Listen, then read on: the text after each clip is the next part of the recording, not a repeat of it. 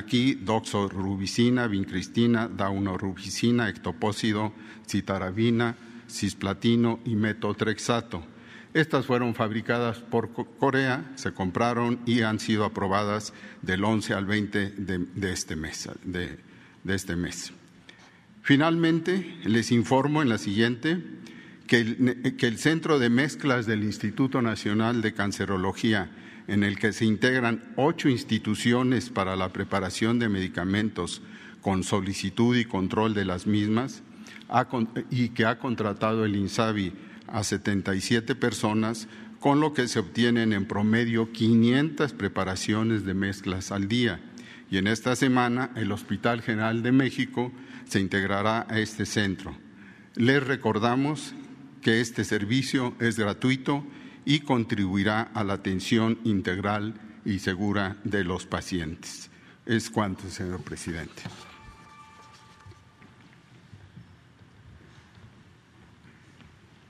Con su permiso, presidente, buenos días. Buenos días, secretarias, secretarios, coordinadoras, presidenta. Buenos días, tengan todas y todos ustedes. Vamos a comentar brevemente sobre la epidemia de COVID-19 y algunos eh, cambios positivos en el avance con la vacunación contra COVID-19.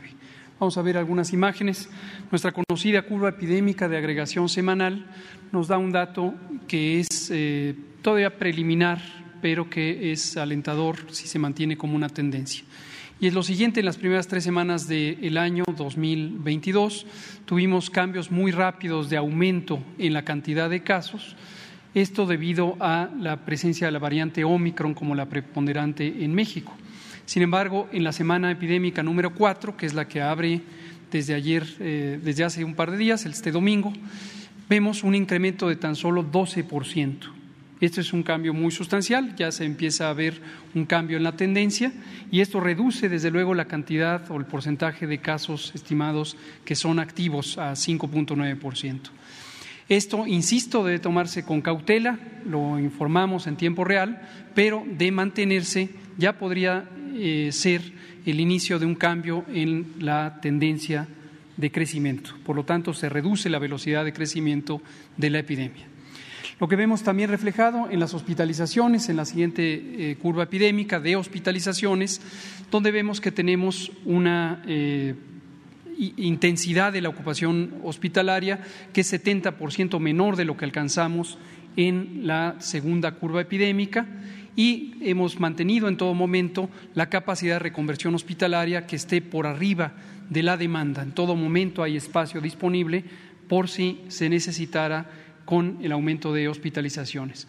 Pero como hemos destacado, se ve en la hospitalización y también en la siguiente curva de defunciones, Omicron característicamente es una variante que produce enfermedad más leve y aunque se propaga rápidamente dando un gran número de casos, no son casos de gravedad.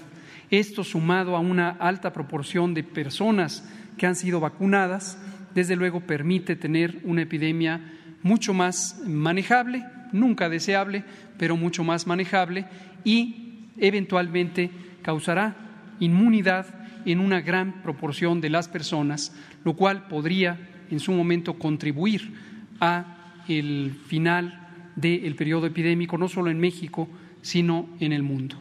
La siguiente, por favor. Monitoreamos, como saben, las escuelas, las escuelas con la posibilidad de que pudieran ser centros donde se transmite el COVID. Desde luego se puede transmitir, pero lo que es destacable, y lo hemos señalado repetidamente, es que no son especialmente centros de contagio. Esto se muestra porque la tendencia de incremento de casos en personas menores de edad no se dispara particularmente en este grupo de edad, en este segmento de edad, respecto al conjunto de la población. Se ha mantenido desde el inicio de la epidemia el mismo porcentaje de representación de niños, niñas y adolescentes como parte del conjunto de casos. Hasta el momento solo 303 escuelas de 14.462 que participan, el, perdón, de 114.462 que participan en el proceso de monitoreo, esto es 0.27% han tenido que cerrar porque se presenten algunos casos. Solamente esa cantidad, lo que nos muestra eh, que podemos estar tranquilos respecto a la continuidad de las actividades escolares. Y pasemos a la vacunación. 161.5 millones de dosis han sido administradas en México desde que empezó el programa a finales de 2020 y representan 83.4 millones de personas que ya fueron vacunadas. La mayoría, 93% con el esquema completo, solo resta 7% de completar sus esquemas de acuerdo al calendario. La cobertura general es ya 89%, subimos un punto porcentual a nivel nacional. Esto está muy por arriba de lo que en algún momento se había anticipado, dadas las respuestas a las encuestas, en particular la encuesta de salud y nutrición, en donde se manifestaba que solo 75% de la población desearía ser vacunada, pero ya tenemos 89% que no solo lo deseó, sino lo logró y seguimos invitando a todas las personas a vacunarse. La vacuna contra COVID es el medio más efectivo para lograr una reducción de riesgo, riesgo de hospitalización, riesgo de enfermedad grave, riesgo de muerte. Veamos finalmente las coberturas en subpoblaciones específicas. Como se sabe, el plan de vacunación de México es un plan que ha sido estructurado siguiendo los parámetros que recomienda la Organización Mundial de la Salud, que recientemente actualizó su mapa de ruta para la priorización y se mantiene una priorización que es exactamente la que hemos seguido en México, del mayor riesgo al menor riesgo. Y las poblaciones específicas, aquí tenemos personal de salud, 67%, personas adultas mayores de 60 años, 60%, personas de 40 a 59 años, hasta el momento 8%. Siguen abiertos todos los puestos de vacunación para estos grupos. Y en niñas, niños y adolescentes, de gran importancia, 47%, casi la mitad, de las niñas, niñas, adolescentes de 14 a 17 años ya han sido vacunadas. Además está la vacunación en 12 a 17 años para niñas y niños con comorbilidades. Un elemento muy ilustrativo que nos eh, brinda la jefa de gobierno de la Ciudad de México sobre la importancia de vacunarse, ya lo hemos presentado para el panorama nacional, pero ahora lo presentamos para la Ciudad de México gracias a la doctora Sheinbaum, que nos muestra que de 325 personas que en este momento están hospitalizadas por COVID, 254, es decir, 78%, no habían sido vacunadas. Esta es una epidemia de no vacunadas en la medida en que las personas que rechazan o difieren el vacunarse o completar sus esquemas son quienes presentan el mayor riesgo. Y dentro de quienes fueron hospitalizadas, a pesar de ser vacunadas, incluso algunas con segundas dosis, lo que vemos es la presencia de enfermedades crónicas como elemento de riesgo. Entonces, en particular, personas con obesidad, con hipertensión, con diabetes, con inmunosupresión, con cáncer, no dejen de vacunarse, corren un mayor riesgo y, por lo tanto, la vacuna tiene un mayor beneficio. Terminamos con las vacunas que hemos recibido hasta el momento, 201.3 millones de dosis y hasta el momento es lo que tenemos. Seguimos en espera de las vacunas COVAX que estarán próximamente por calendarizarse y lo anunciaremos oportunamente. Muchas gracias.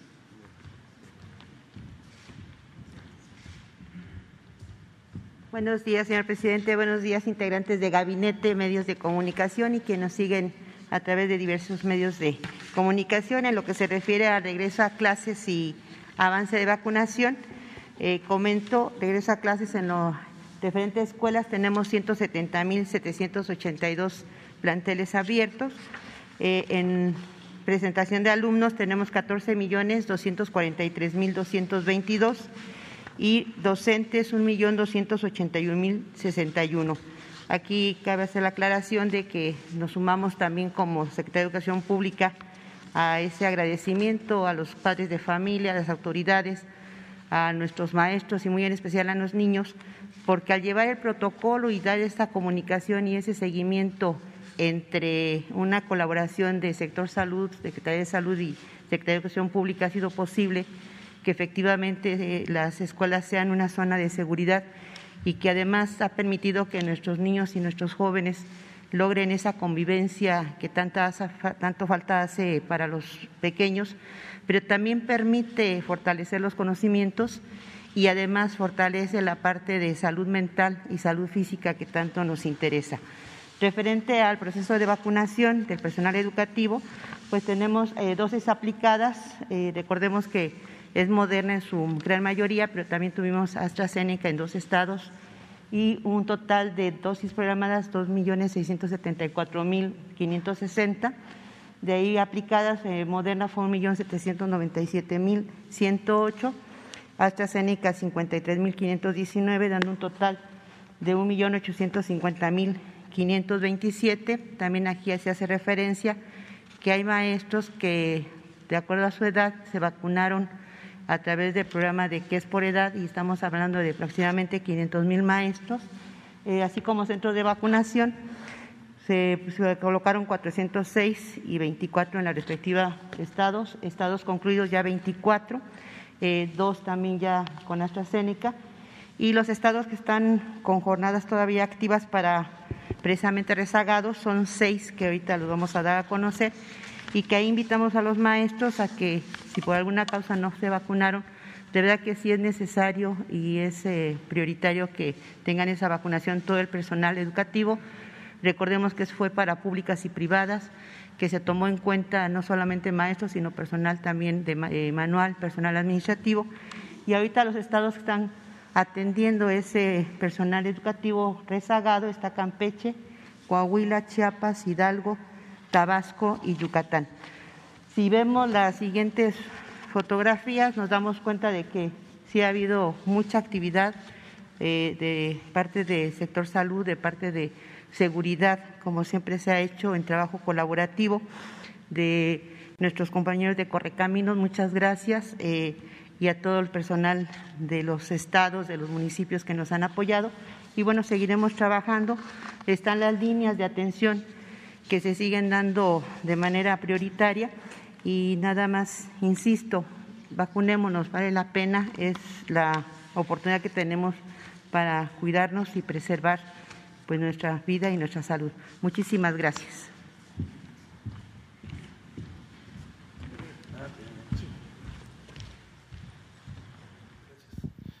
Buenos días, señor presidente. Buenos días, señores. Buenos días, medios de comunicación. A continuación, voy a dar a conocer a ustedes el informe final o el, del 21 de enero pasado de la distribución de dosis de vacunas. Esta distribución se hizo de los almacenes de Birmex y de Incan del Estado de México y de Tlalpan de la Ciudad de México a los diferentes estados.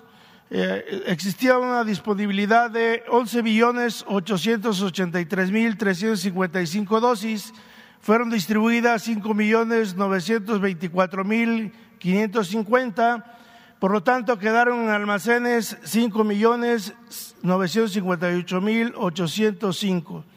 Fueron distribuidos de la siguiente manera. Se establecieron dos medios de, distribución, unas rutas aéreas y rutas terrestres.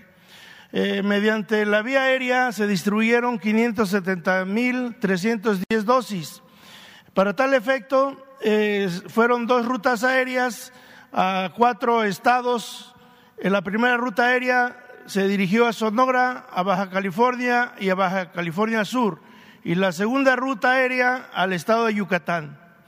Eh, vía terrestre fueron distribuidas 5.354.240 dosis. Eh, para el efecto, acudieron a los almacenes de Birmex aquí en la Ciudad de México. Eh, los fueron de las entidades de la Ciudad de México, del Estado de México, Puebla y Querétaro. Y de los almacenes de Birmex se establecieron tres, tres rutas terrestres. El primer movimiento fue hacia Aguascalientes, Jalisco Michoacán y Michoacán el segundo hacia Nuevo León y el tercero Veracruz, haciendo un total de dosis de 5 millones 354 mil 240. Todos en su momento fueron eh, escoltados por personal de la Secretaría de Marina, Secretaría de la Defensa Nacional y de la Guardia Nacional. La siguiente, por favor. Y ya como resumen de esta distribución, tenemos que fueron transportadas eh, por vía aérea 570.310 dosis, vía terrestre 5.354.240, haciendo un total de 5.924.550 dosis. a tres entidades federativas. Se efectuaron 15 movimientos terrestres, eh, seis movimientos aéreos, de los cuales se consumieron 11 horas 37 minutos. Y para tal efecto fueron empleados 458 personas, 45 vehículos y dos aeronaves. Con esto se está incrementando la distribución de la dosis para lograr la, la vacunación de todo el personal. Muchas gracias.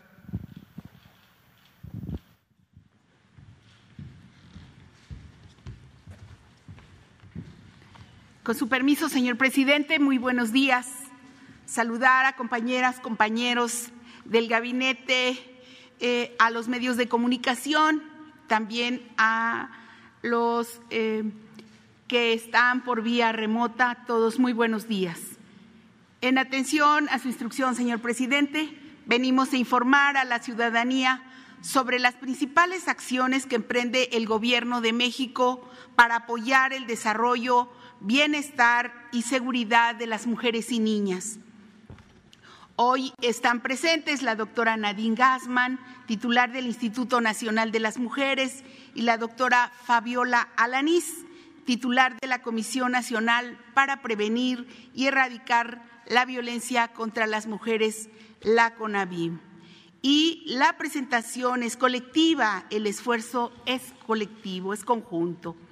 Señalar que como se ha hecho desde el inicio de la administración, trabajamos todos los días para eliminar las desigualdades y violencias que viven las mujeres, niñas y adolescentes del país.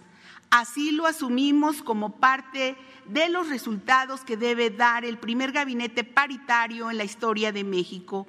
Por ello, trabajamos conjuntamente en tres ejes de acción atender las causas, combatir la impunidad y atender a las víctimas. Respecto al primer eje, la Estrategia Nacional de Seguridad tiene como uno de sus principales objetivos la atención de las causas de la violencia, por lo que este año el Gobierno de México asignó una inversión social para la igualdad sustantiva del orden de 233.732 millones de pesos, recursos etiquetados que representan un incremento del 82% con respecto al año anterior y se trata de la mayor inversión en esta materia en la historia del país. Estos recursos están destinados a garantizar a las mujeres el derecho a la salud, el derecho a la educación, el derecho al trabajo y el derecho también a vivir libres de violencia a través de los programas de bienestar del Gobierno de México, como becas para niñas, becas Benito Juárez, beca universal de educación media superior, pensión para adultas mayores, jóvenes construyendo el futuro, sembrando vida y tandas del bienestar, por mencionar solo algunas. En promedio se destina el 57% del total de los recursos del bienestar a las mujeres y niñas. En cuanto al segundo eje, el Gobierno de México tiene el compromiso de que cada vez haya menos violencia contra las mujeres y, por tanto, menor impunidad. Como informamos el pasado 20 de enero, a diciembre de 2021, el feminicidio disminuyó 7%, mientras que lamentablemente también el delito de violación se incrementó en 30%, comparado con el mismo mes del año anterior. Además, la violencia familiar disminuyó 17% de mayo de 2021 a diciembre. Hemos avanzado, pero no lo suficiente. Por lo tanto, en 2022 se intensificará el trabajo de revisión de carpetas de investigación por delitos como feminicidio, desde las mesas estatales y regionales de paz y la estrategia cero impunidad. También continuaremos coadyuvando con las fiscalías estatales en investigaciones de feminicidio a través del cuerpo especializado de la Guardia Nacional. Además, fortaleceremos al Grupo Interinstitucional de Estrategias contra las Violencias hacia las Mujeres, Niñas y Adolescentes y el Gabinete de Género y las acciones de prevención de delitos cibernéticos, en especial los que vulneran la integridad de las mujeres. Se trabajará con mayor intensidad en este año en la profesionalización de elementos de seguridad de los tres niveles de gobierno, en especial a primeros respondientes en temas como violencia familiar y de género. Al respecto, en 2021 se capacitó en materia de violencia contra las mujeres a 130.923 personas servidoras públicas, de los cuales el 55% son elementos de seguridad estatales y municipales. Se ha construido el protocolo homologado de actuación y reacción policial en materia de violencia de género y feminicidio. Respecto al tercer eje, relativo a la atención a las víctimas, CONAVIMA ampliará sus servicios e invertirá 950 millones de pesos en la construcción y fortalecimiento de centros de justicia para las mujeres, para la operación de unidades locales de atención y refugios especializados para mujeres víctimas de violencia y destinará más recursos que los años anteriores para apoyar acciones en estados y municipios con alerta de violencia de género. No disminuye el presupuesto, al contrario, se incrementa sustancialmente. Adicionalmente, en materia de prevención, se tienen contemplados recursos del Fondo de Aportaciones para la Seguridad Pública, el FASP, con el objetivo de reforzar las redes Mujeres Constructoras de Paz, MUPAS.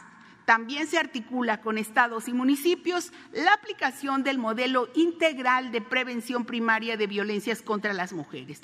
Todas estas acciones forman parte de una agenda de trabajo amplia para que las mujeres accedan a una vida libre de violencia. Decirles que otra manera de contribuir a garantizar la seguridad de las mujeres es denunciando cualquier situación que afecte su integridad y dignidad, ya que el silencio también es otra forma de violencia. Por eso, exhortamos a la sociedad a que en caso de tener conocimiento de una situación de violencia contra una mujer, lo denuncien al 911 en las mesas de paz o en los centros de justicia para las mujeres, ya sea de manera directa o anónima, para compartir, para combatir, para combatir la impunidad y garantizar el acceso a la justicia. Porque todas las mujeres mexicanas merecemos vivir libres y seguras, porque somos más de la mitad de la población del país y porque no se puede construir la paz sin la participación de nosotras. Como primera secretaria de Seguridad en la historia de México, sostengo que para alcanzar la paz tiene que haber justicia para las mujeres. En eso no hay dudas ni hay discrepancias. Trabajar unidos, sociedad y gobierno romperá el paradigma de las violencias. Muchas gracias eh, por su atención, muchas gracias que nos permiten trabajar con ustedes. Gracias. Voy a nada más a pedirles que este, los que preguntaron ayer le den oportunidad a los nuevos. Ustedes no, ustedes tres no preguntaron. Cuarto, quinto. Y faltan nada más. ¿Quién preguntó ayer? Ahora, ahora. Pero vamos ahí. Muy buenos días, eh, señor presidente. Demián Duarte de el Sonora Power. Eh, señor presidente, eh, bueno, aprovechando la presencia aquí de la secretaria Rosicela Rodríguez y bueno, anticipándonos a la gira eh, que bueno, ya se ha eh, avisado que va usted a Sonora, incluso el gobernador Alfonso Durazo hablaba ayer de que sin definir todavía la agenda, pero aprovechamos aquí para pedirle que nos ayude con eso, usted estaría en nuestro estado el primer fin de semana del mes de febrero. Eh, entiendo que hay una amplia agenda relativa al caso de Sonora, que usted tiene previsto hacer una gira, por lo menos lo que dijo anteriormente, de tres días por nuestro estado. Eh, noté en el informe de seguridad que presentó la secretaria eh, que nuestro Estado lamentablemente sigue siendo foco eh, de una situación bueno, de violencia. Sonora cerró el año 2021 con 1.930 homicidios dolosos. Este es un incremento del 21.8% respecto a los niveles que había en el año 2020. Eh, eh, y bueno, sí que por supuesto nos preocupa. Hemos hablado aquí ya abundantemente de la situación de Cajeme, en donde bueno se le ha pedido a usted este, pues, eh, auxilio, ¿verdad?, de parte de la sociedad de la región sur del estado. En particular, bueno, quisiera yo preguntarle a usted, señor presidente, y a la secretaria de Seguridad Pública, bueno, si ya tienen definida una nueva estrategia, si se va a reforzar este, la presencia en particular de la Guardia Nacional, el Ejército y la Marina en la región, porque es evidente que las fuerzas eh, policíacas, tanto del municipio como del Estado, eh, pues no tienen la capacidad este, humana ni, tampoco el equipamiento eh, necesario para enfrentar la situación fuerte de violencia que se presenta, muy en particular en esta región de nuestro Estado. Obviamente la situación de violencia es vinculante prácticamente pues, a todas las regiones de Sonora, pero muy en específico el caso de Cajeme nos sigue preocupando. Es el entre los municipios estratégicos, como se les denomina, tengo entendido que, es el que tiene mayor crecimiento ¿no? en la incidencia con un 50% de aumento. Entonces, preguntarle sobre ese tema en específico y si me permite, tengo un par de tópicos también relativos a Sonora. Sí, mire, este, eh, se acaba de informar el día 20 sobre la situación de violencia en el país y sobre la estrategia de dar atención especial a nueve estados en donde ha habido crecimiento sobre todo de homicidios y de 50 municipios que tienen también vigilancia, atención especial. en el caso de Sonora, la información que se tiene es de que ha habido una disminución considerable en el Estado, en el caso de homicidios, pero no así en Cajeme, que es uno de los municipios en donde tenemos más incidencia delictiva y homicidios. Sin embargo, en estos últimos días se ha avanzado y me gustaría que Rosa Isela les informara sobre esto porque este, se está trabajando todo el tiempo. Eh, y yo creo que puedes tú informar sobre la situación en Sonora y en particular en Cajeme. Y sí, en efecto, voy a estar por allá este fin de semana. Voy a hacer un trabajo de supervisión.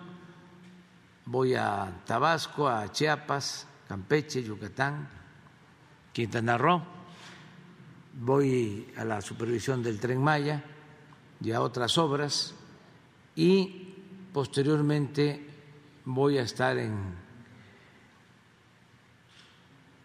el norte y también en el centro del país, voy a estar en Hidalgo porque quedó pendiente lo de la inauguración de los bancos del bienestar. Y voy a asistir y voy a ir a Sonora y también a Sinaloa y a Nayarit. Pero, a ver. Sí, mm, de acuerdo a la instrucción del señor presidente y al análisis del propio Gabinete de Seguridad, efectivamente, a, a partir de los últimos meses, sobre todo en el estado de Sonora, se dio una especial atención, dado que los índices eh, no venían bien en los primeros meses y eh, esta atención especial a partir de la visita del señor presidente, de la llegada del nuevo gobernador Alfonso Durazo, ayudó mucho en la coordinación con el gobierno del Estado. Hay que decir que eh, especialmente, como usted bien lo dice, los índices delictivos, especialmente de homicidios, se habían subido en el municipio de Cajeme eh, muy, muy altos. No, no tengo de memoria los índices, pero habían subido efectivamente. A partir de esa instrucción, ya en el mes de diciembre se eh, llegó un grupo importante a Cajeme y eh, no puedo otorgarle la última cifra diaria, pero han bajado sustancialmente los homicidios en ese municipio. ¿Qué se hizo? Se eh, hizo mayor presencia, le digo, de un grupo especial que realiza órdenes de aprehensión, judicialización en conjunto con los ministerios públicos de algunos casos que venían resueltos. Se ha detenido a varios secuestradores, a varios homicidas y eh, algunos otros que tienen que ver con violaciones, en fin. Esto yo le puedo dar la información muy puntual al respecto. Ah, también eh, decir que eh, hay seguimos cumpliendo órdenes de aprehensión de las que ya tenían en esa zona. Y también eh, aquí, a ver, permítame, 7, 10, 75 y...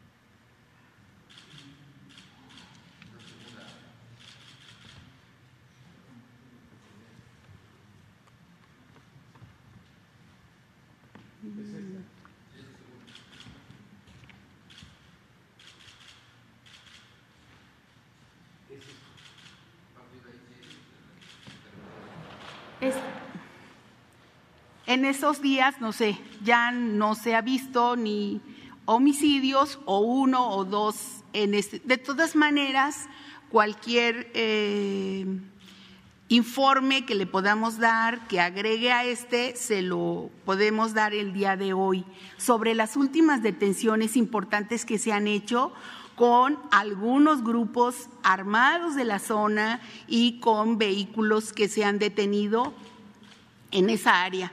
Ahora, este, decir que vamos a seguir trabajando en conjunto con el eh, señor gobernador Durazo, con el cual hemos tenido una excelente eh, coadyuvancia en los temas y eso nos ha permitido ya, como en esta ah, ocasión, eh, decir que en muchos de los índices, no solamente lo que tiene que ver con homicidios, sino con secuestros, eh, mm, también han bajado. Ahora bien, eh, nosotros no vamos a salir de ahí, de esa zona, de tener mayor presencia con la Guardia Nacional hasta que bajen los índices delictivos y también que pues se controle esa zona que es de trasiego de enervantes hacia Estados Unidos. Entonces, vamos a estar ahí y van a seguir los índices así, este, como estamos viendo en las últimas semanas.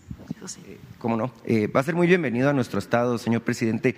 De hecho, eh, como usted sabe, por la enorme dimensión del territorio estatal, pues normalmente tenemos una muy diversa problemática y cada región tiene sus peculiaridades.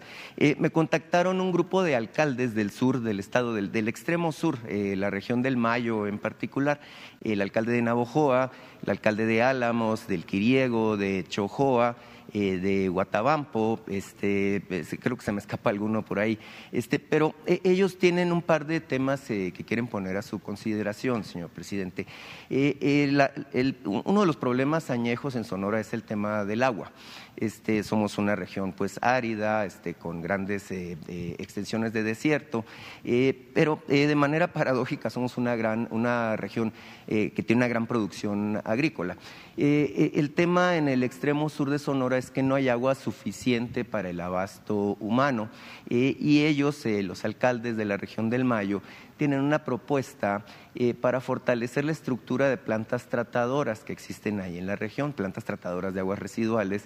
ellos, bueno, han estado platicando con el distrito de riego 038, que es precisamente el de ahí, y lo que están proponiendo es hacer una operación de recambio de las aguas residuales tratadas para entregárselos a los productores agrícolas y que ellos a cambio entreguen aguas, eh, pues lo, que le llamaríamos aguas nuevas, ¿no? Este, aguas totalmente limpias.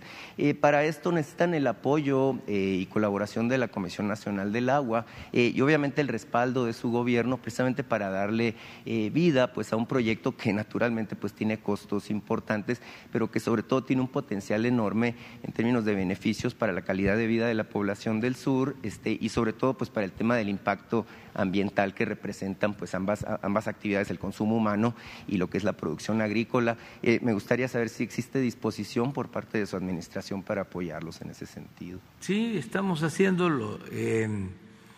pues voy a Sonora porque me importa mucho ver el problema de la escasez de agua en los pueblos yaquis Ahí nos comprometimos a crear un distrito de riego y a que no falte el agua para el consumo doméstico en los pueblos yaquis.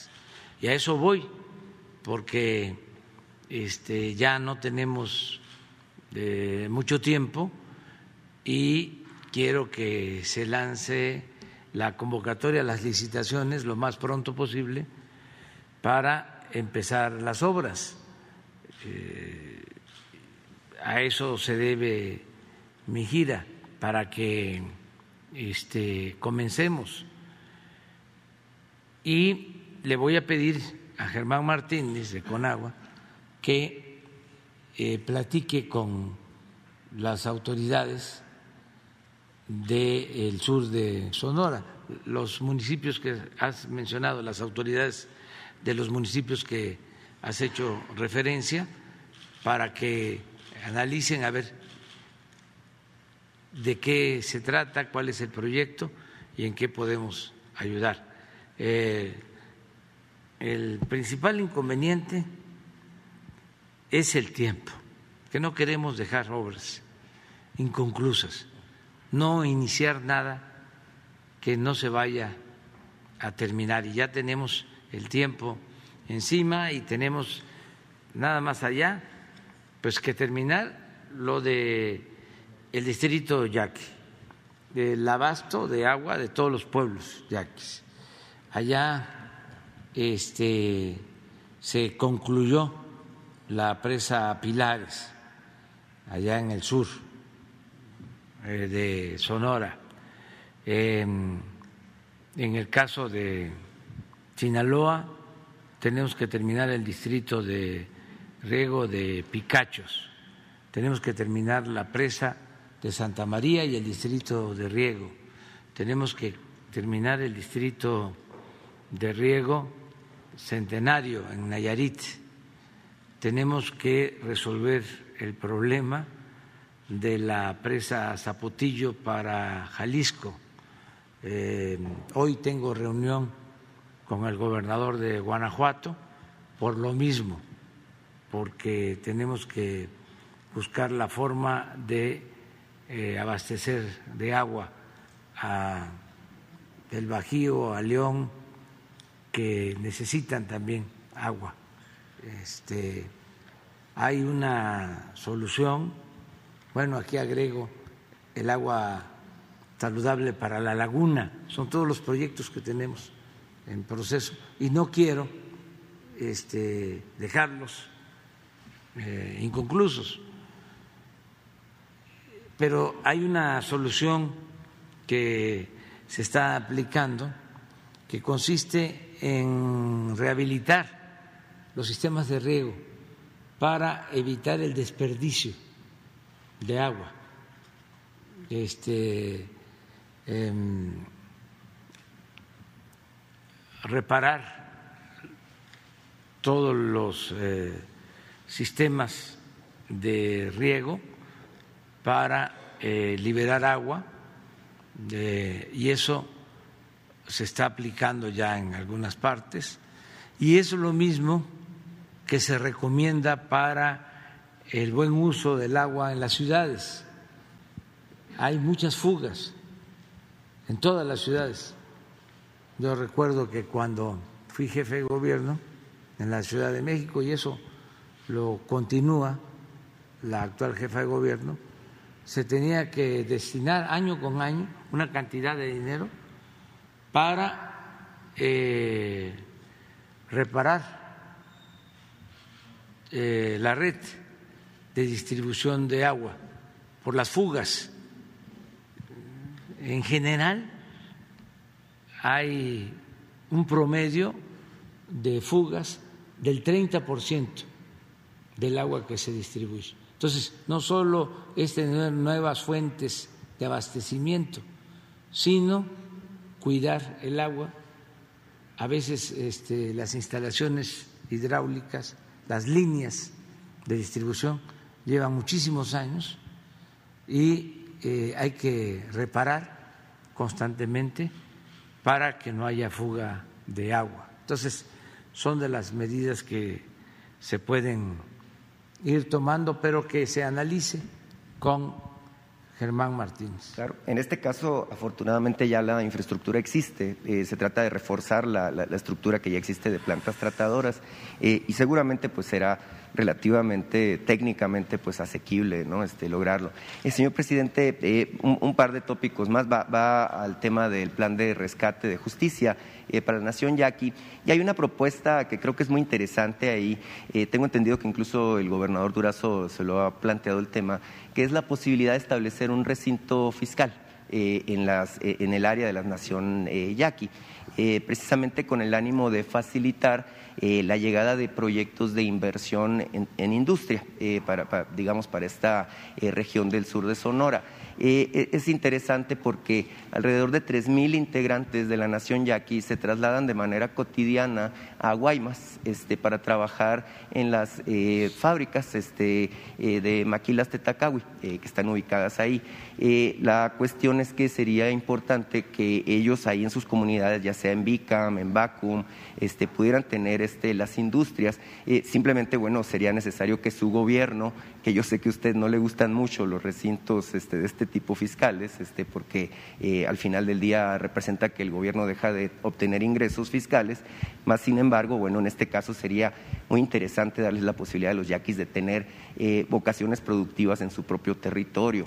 Y, en este sentido abordaba el tema de Navojoa. En Navojoa existe también una propuesta de crear eh, un parque agroindustrial que, bueno, requiere de una inversión en específico, pero que le daría eh, mucho valor a la producción agrícola propia de esta zona sur del estado. Entonces, eh, simplemente plantearle los temas de Sonora, eh, aprovechando, bueno, que va a estar usted en una gira en donde, bueno, seguramente tendrá usted todos estos temas a la mano y que naturalmente que los sonorenses pues estamos a la espera de respuestas para el desarrollo de nuestro estado. Se me olvidó presentarme, soy Demián Duarte del Sonora Power en Radio Sonora y Telemax. Entonces, muchas gracias, señor presidente. Sí. Si estamos trabajando con Alfonso Durazo en coordinación, hay un plan de desarrollo para Sonora, eh, aparte de toda la inversión para los pueblos yaquis, que va a superar los 10 mil millones de pesos, algo que no se había visto, tenía mucho tiempo, que no se atendía a los pueblos yaquis. Además de eso, este, vamos a rehabilitar, a modernizar eh, el puerto de Guaymas y ya tenemos los fondos. Eso sí puedo decir, ya está el presupuesto. Nada más es cuestión de que no nos demoremos para terminar eh, todas las obras que van a estar a cargo de la Secretaría de Marina. También eh, tenemos eh, el compromiso de resolver el problema del tren en Nogales, que pasa el tren desde hace mucho tiempo en medio de la ciudad, quedó atrapada la ciudad y se va a hacer un libramiento de una nueva aduana eso va a estar a cargo de la Secretaría de la Defensa y es parte también de los eh, proyectos.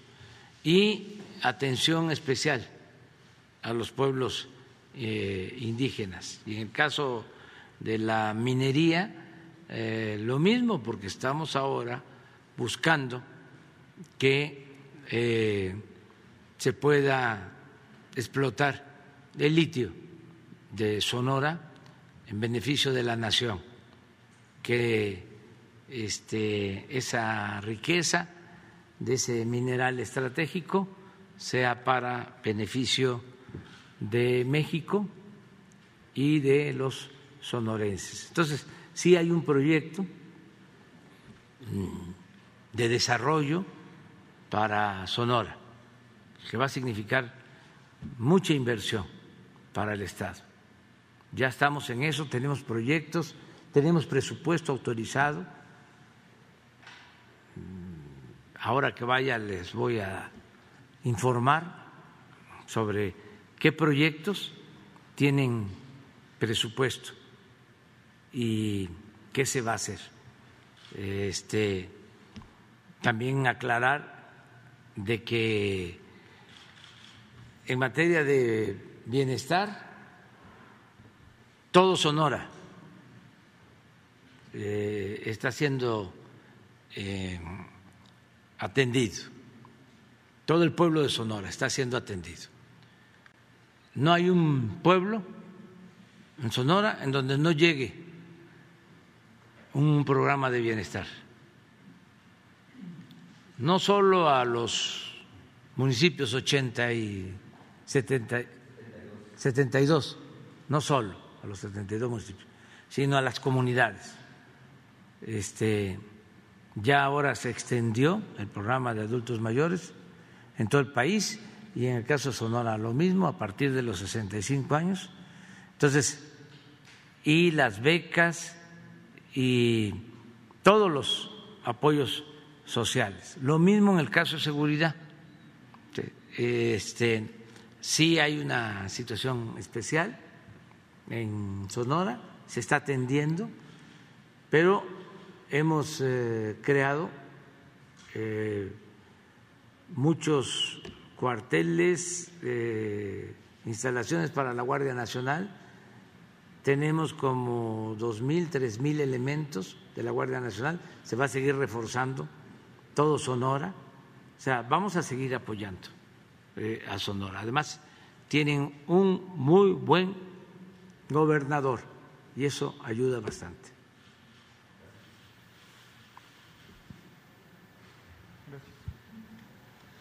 Buenos días, señor presidente. Buenos días a todas y a todos. Diego Elías Cedillo de Tabasco y Campeche y Quintana Roo y Diario Basta de Grupo Cantón. Señor presidente, recientemente un especialista del Fondo Monetario Internacional en estos días comentó que la estrategia para evitar un alza en la pobreza y evitar los estragos que ha dejado la pandemia son incrementar los programas sociales en todo el mundo. En consecuencia, presidente, derivado de esto, yo le preguntaría si usted considera que el modelo que ha empleado México en los programas sociales podría ser un ejemplo, podría fungir como punta de lanza para que pueda ser imitado a nivel internacional por otros países. Y derivado de esto, presidente, recapitular el comentario que usted hizo en las Naciones Unidas en atención a este plan de bienestar internacional, saber si se ha tenido avances, si el canciller le ha comentado algo con respecto a este tema, presidente. Gracias. Yo sostengo eso eh, creo que para vivir en una sociedad mejor se requiere, en primer lugar, que no haya corrupción. Considero que el principal problema, no solo de México, sino del mundo, es la corrupción, en todas sus manifestaciones porque es corrupción el que funcionarios públicos se enriquezcan, es corrupción el que las grandes corporaciones, las grandes empresas en el mundo no paguen impuestos, es corrupción el que los fondos financieros, los llamados fondos buitres, eh, exploten eh, y sacrifiquen a los pueblos eh, pobres y a sus gobiernos. Todo eso es eh, corrupción que produce desigualdad en el mundo. Vivimos desgraciadamente en un mundo muy desigual, donde una minoría lo tiene todo y la gran mayoría carece hasta de lo más indispensable. Eh, son pocos los que tienen mucho y muchos los que tienen poco. Entonces, si se termina con esa corrupción, ya hay igualdad, va a haber bienestar y va a haber paz y tranquilidad en México y en el mundo. Ese es el modelo.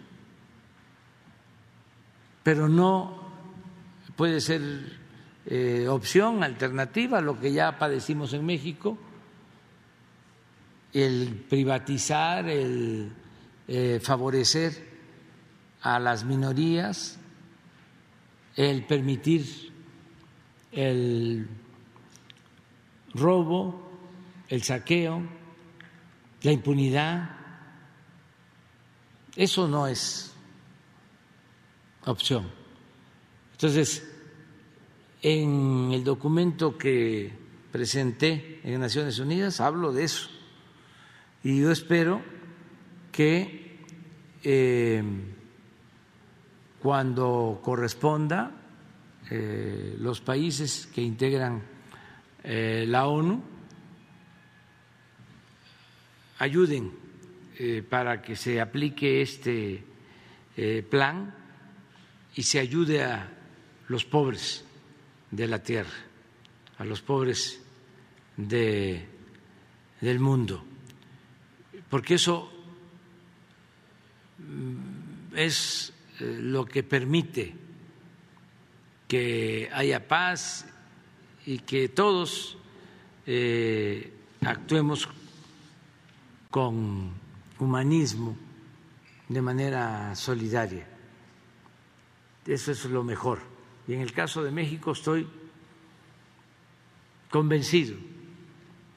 Todo esto que estamos todavía padeciendo de violencia, esto tan lamentable de los asesinatos a periodistas y los asesinatos a los ciudadanos, pues tiene que ver con el modelo que impusieron desde hace cerca de 40 años, llamado neoliberalismo, que no es otra cosa más que neoporfirismo. ¿Qué hicieron durante el porfiriato? Pues fue este, favorecer a las élites, a los de arriba, y darle la espalda a la mayoría del pueblo, pero no solo darle la espalda, esclavizar al pueblo de México para beneficio de una élite. ¿Qué significa la política neoliberal? Lo mismo. Se dedicaron a hacer negocios jugosos al amparo del poder público y abandonaron al pueblo. Y se produjo una tremenda descomposición económica y social. Se perdieron valores y lo que predominaba, lo que rifaba, como se dice coloquialmente, era triunfar a toda costa, sin escrúpulos morales de ninguna índole el dinero, el dinero, el dinero, el dinero, el lujo barato.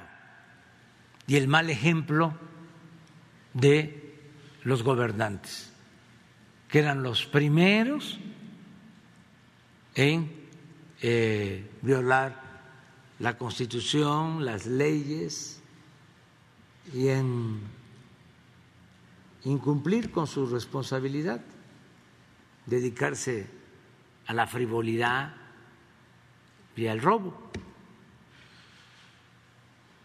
En el caso de la compañera que fue asesinada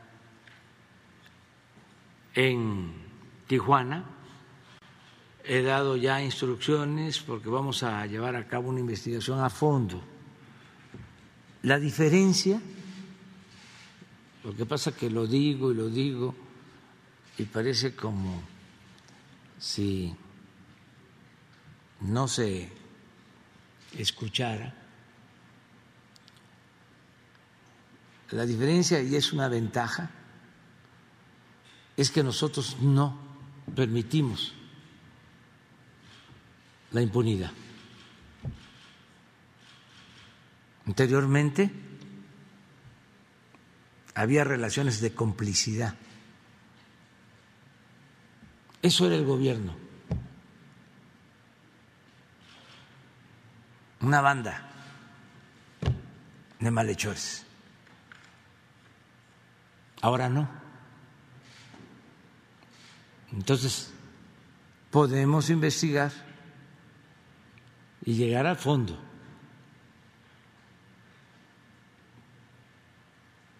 Porque somos libres y en este caso lo vamos a hacer y en todos los casos. Porque seguramente ya ustedes han notado que aún con estos lamentables asesinatos, siempre, casi siempre,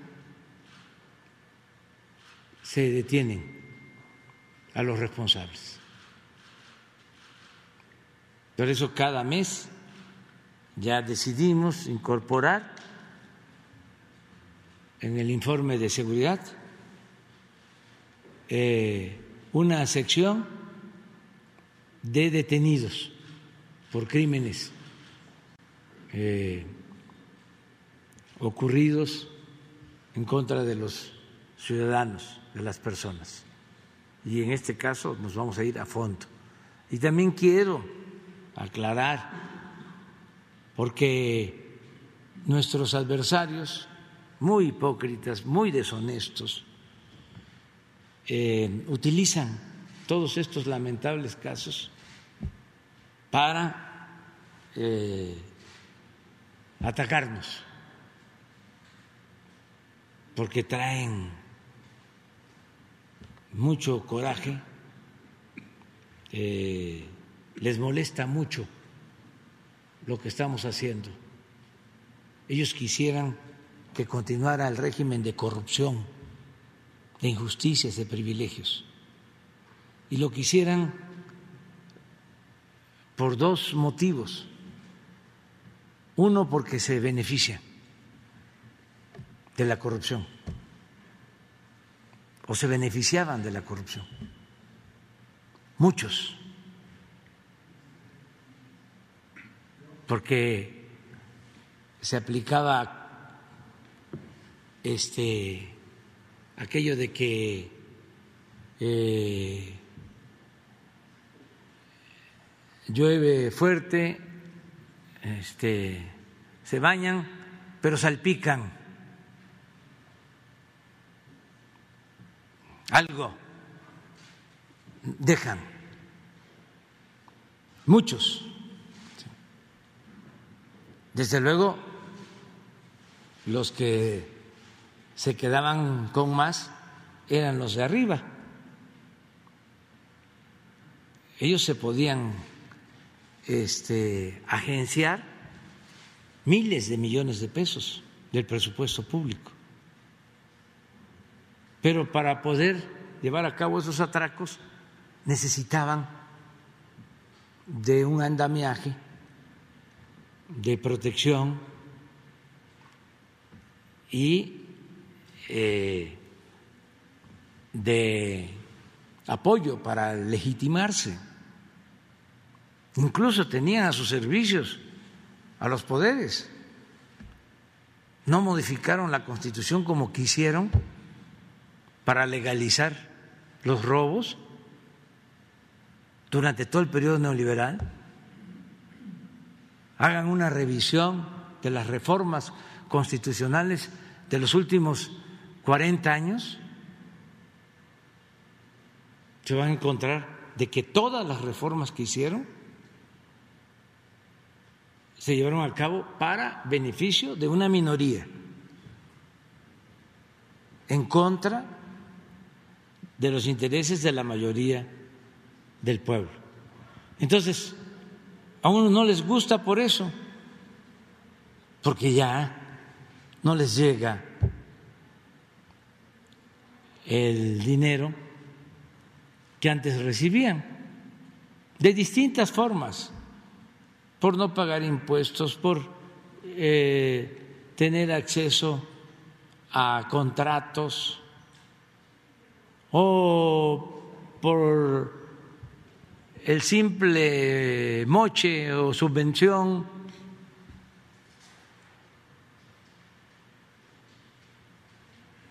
Pero esa es una parte. Y hay otros que no es por eso, es por una cuestión ideológica, porque tienen un pensamiento conservador.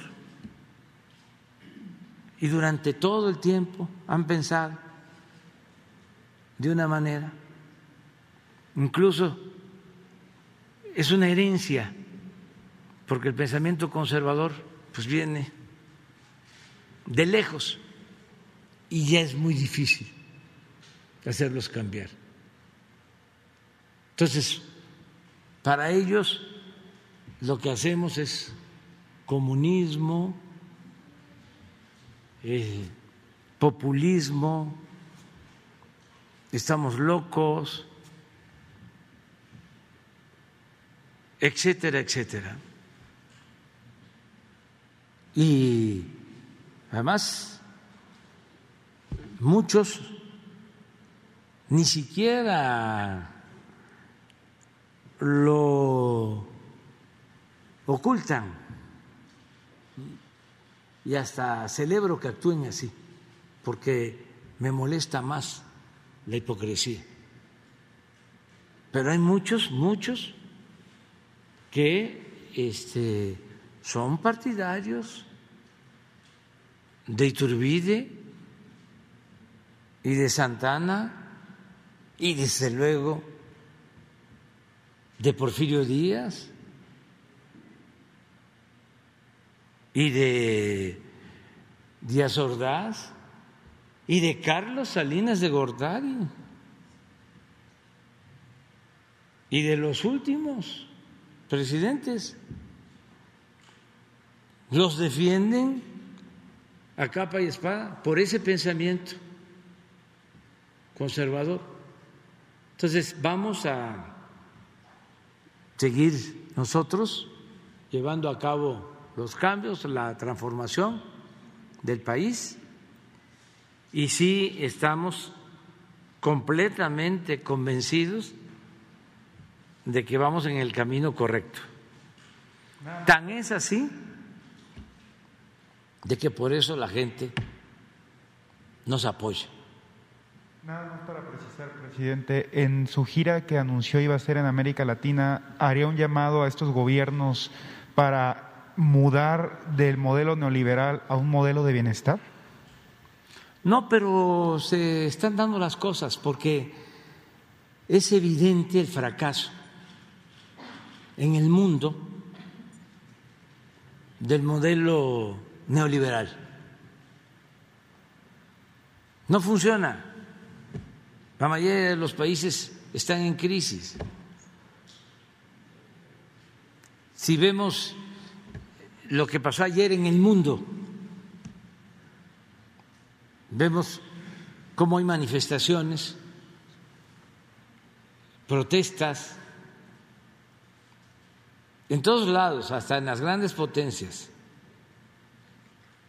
Se viven tiempos de mucha tensión del problema internacional de Rusia, Ucrania, la intervención de Estados Unidos, de otros países, lo que está aconteciendo en Argentina, cómo el Fondo Monetario Internacional está queriendo eh, apretar al pueblo de, de Argentina que vive una situación precaria, le está pidiendo más sacrificios al viejo estilo. Este, apriétense más el cinturón cuando ellos son corresponsables de la crisis argentina, porque ellos se metieron a querer apoyar a un gobierno durante una elección y para que ese gobierno se religiera o ese gobernante se religiera, autorizaron eh, créditos excesivos que endeudaron por completo a Argentina. Y ahora, como si nada hubiese pasado, cuando fue un asunto político en donde ellos intervinieron y ellos ocasionaron el problema, ahora están pidiendo sacrificios para el pueblo y este y que el gobierno de Argentina les acepte pues son las llamadas cartas de intención. ¿se acuerdan que imponían aquí? bajen salarios aumenten el precio de la luz de las gasolinas.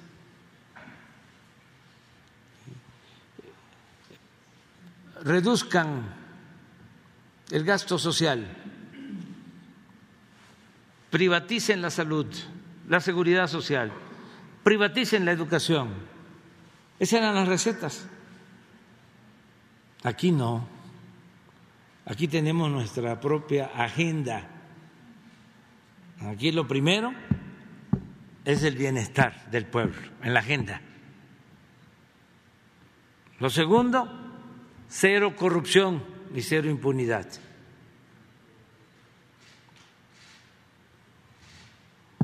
Lo tercero es el que podamos garantizar la paz y la tranquilidad atendiendo las causas que originan la violencia. Entonces, es un modelo completamente distinto y ahí vamos adelante.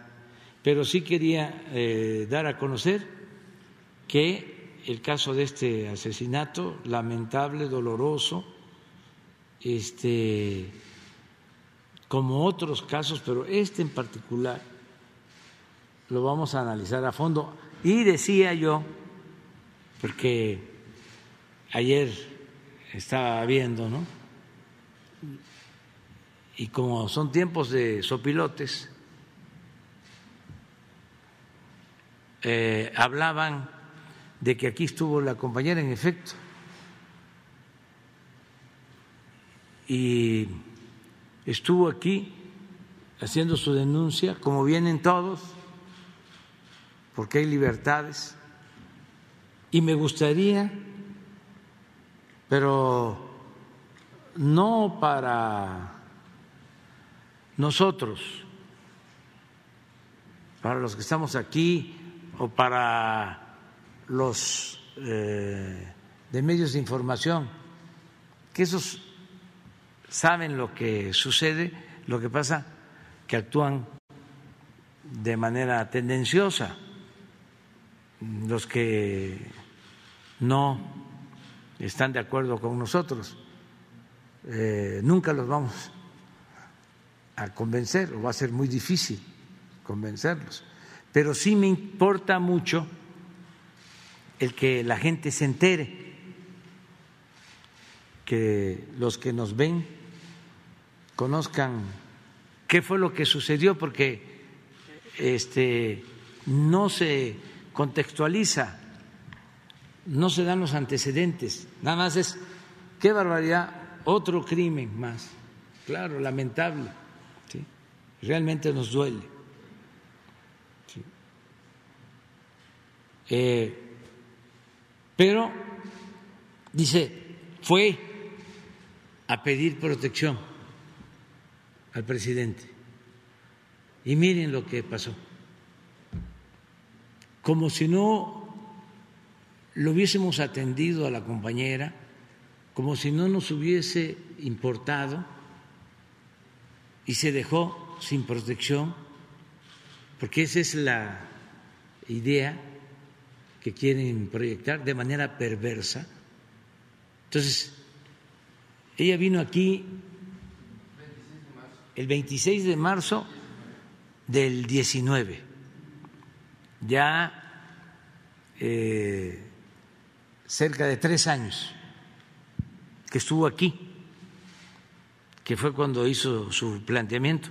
Y miren lo que planteó aquí y lo que yo respondí. ¿Pide la palabra? Sí. Gracias. A ver. Gracias, gracias, señor presidente. Yo soy Lourdes Maldonado, eh, vengo representando al Semanario Séptimo Día con 13 años de existencia. Y vengo justamente de la ciudad de Tijuana. No sabíamos, yo no sabíamos que usted iba a Tijuana mañana, pues sino también allá lo hubiera esperado. Bueno, en Tijuana hay muchas preguntas, señor, sobre todo porque se trata de una de las ciudades más dinámicas del norte del, país, el noroeste, justamente. Y entre, para, para apoyar ese dinamismo y ese crecimiento, pues mucho se habló, porque así están en su programa, del apoyo a esa ciudad, en el sentido de la zona libre, para que se mejore todo el comercio, crezcan las empresas y que la industria maquiladora siga siendo parte del, Producto Interno Bruto más alto que hay el país. En Tijuana no hay desempleo, ni en esa parte, precisamente por el apoyo de la industria maquiladora. Pero sobre la zona libre, pues todavía los ciudadanos no vemos los beneficios, porque no sabemos cómo funciona. Por otro lado, la siguiente pregunta es acerca de la, de la aduana, porque la aduana se iba a recorrer 25 kilómetros, justamente en apoyo de la zona libre. Pero todavía no pasa nada, la aduana sigue en el mismo lugar, eh, no vemos cómo está el beneficio. Por lo menos, señor presidente, los ciudadanos comunes y corrientes, los ciudadanos que queremos ver cómo podemos aprovecharnos eh, o sacar provecho y apoyarnos en esa economía por la zona libre y por que se recorre la frontera. Por otro lado, el huachicoleo allá sí se da, pero no es el huachicoleo que se conoce como se ha manejado aquí, sino que es el empresarial organizado, porque es muy común que en la mayoría de las gasolineras no nos den los litros completos. Entonces, ¿de qué nos sirve que haya bajado un poco la gasolina si es una práctica común entre los empresarios? Entonces le, le llamamos huachicoleo empresarial. Señor, y por otro lado, vengo también aquí para pedirle apoyo ayuda y justicia laboral, porque hasta temo por mi vida. Porque se trata de un pleito que tengo seis años con él y que salió el auto a mi favor en la Junta Federal de Conciliación. Sin embargo, hace poco se fue, lo regresaron el expediente y en tres semanas salió en mi contra, absolutamente. Entonces vengo aquí a pedir ese apoyo, esa justicia. Y lo hago porque se trata de un personaje fuerte en política que no pretende pagarme ni mucho menos, ya está mentido amparo, pero lo hago porque se trata de su senador con licencia, de su super coordinador de delegaciones y su candidato, próximo candidato a la gobernatura de Baja California, el licenciado Jaime Bonilla. Por eso estoy aquí, pidiendo su apoyo, porque usted ha dicho que quitarle o no pagarle a los, su sueldo a los empleados es injusto y es hasta un pecado, señor. Y yo sé que contra la corrupción que hay en la Junta Federal de Conciliación y la que estoy viviendo ahora en Tijuana, contra este poderoso personaje, nada o poco, nada puedo hacer sin su apoyo, señor presidente. Muchas gracias. Sí, mira, sobre lo último, eh, le voy a pedir a Jesús Ramírez, que es el coordinador de comunicación social, que te atienda que te apoyen este, para que se pida justicia, que no haya influyentismo, que se actúe en el marco de la ley. Acerca de los apoyos a la frontera, ya están aplicándose, desde luego eh, es un proceso. Los eh, técnicos de Hacienda eh, creo yo que pusieron demasiados requisitos, entonces dificultaron el que el apoyo se aplique mejor. Esto es una autocrítica que estoy haciendo, em, porque eh, establecieron que el plan de apoyo fiscal va a durar dos años. Entonces, las empresas no eh, consideran esto eh, suficiente porque se requiere más tiempo. Entonces yo he aclarado de que no es dos años, es todo el sexenio, pero el acuerdo dice dos años. Entonces, eh, esta es una limitante. Luego eh, hay que hacer una serie de trámites, pero eh, ya está resuelto de que en la frontera baja el impuesto sobre la renta al 20% y baja el IVA del 16 al 8. Y ya también eh, está resuelto de que bajan los precios de los combustibles. Ese es un acuerdo. Y en este caso eh, sí tengo información de que se está cumpliendo. También en el caso de la reducción de los impuestos, pero va lento eh, y todavía hay muchas dudas. Por eso voy para allá eh, y voy a seguir visitando las ciudades fronterizas hasta que se aplique eh, bien el programa de la zona franca o zona libre de la frontera. Y ya también es una realidad.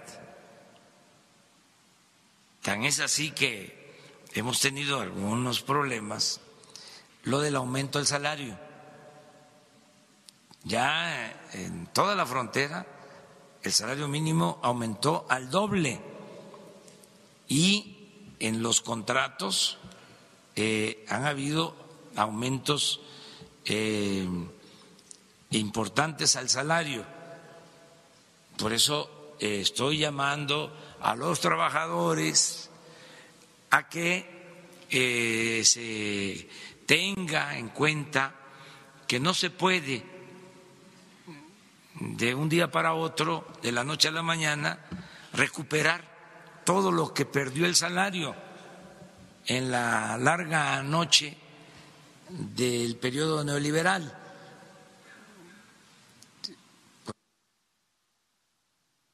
Eso es, eh, nada más que, ¿qué sucedió después? la atendió Jesús, eh, ganó su laudo, así es, ¿no? Y el año pasado eh, solicitó protección al gobierno de Baja California y se le otorgó esa protección no estaba inscrita en el programa de protección a periodistas del gobierno federal. Entonces, que conozcan estos elementos, de todas formas, nosotros estamos obligados a aclarar este crimen y a evitar que continúen los asesinatos de periodistas y de los ciudadanos y por eso trabajamos todos los días. Y tenemos eh, confianza porque somos diferentes, somos distintos, no somos iguales a los anteriores gobernantes.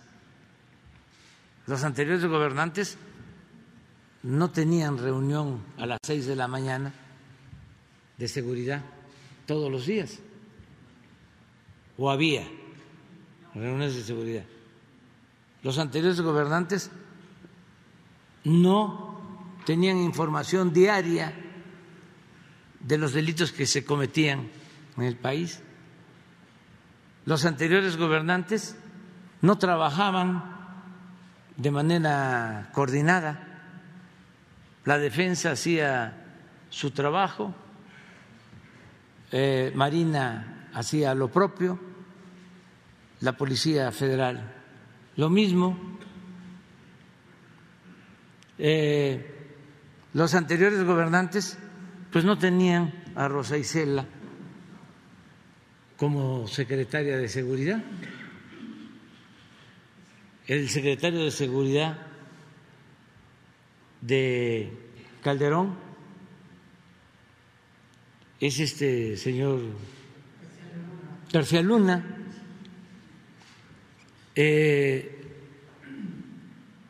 nosotros no establecemos, repito, relaciones de complicidad con nadie. Además, algo que no se debe de olvidar y que es muy importante, y por eso tenemos que defender la democracia. Nosotros estamos aquí porque nos eligió el pueblo. No nos impusieron los grupos de intereses creados. Y eso marca la diferencia. Es algo como del cielo a la tierra.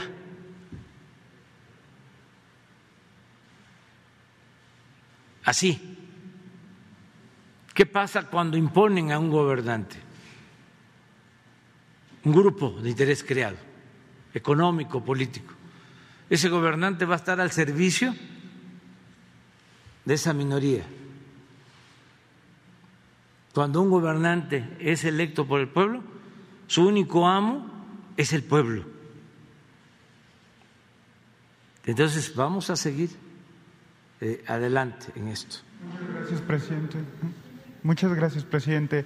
Y nada más para precisar, con base en la gira que va a ser este fin de semana, eh, la gira de supervisión del tren Maya, conocer, presidente, cuál es el estatus del proyecto, si presenta algún atraso, si se va a incrementar el costo en el tren y a qué se debe este cambio que se dio en la dirección de Fonatur de Rogelio Jiménez Pons y su cambio a la Subsecretaría de Comunicaciones y Transportes.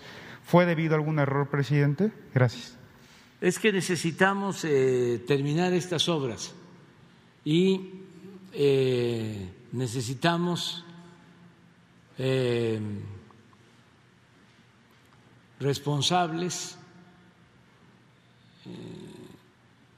que estén comprometidos por entero, que no se detengan ante nada y que se apliquen a fondo.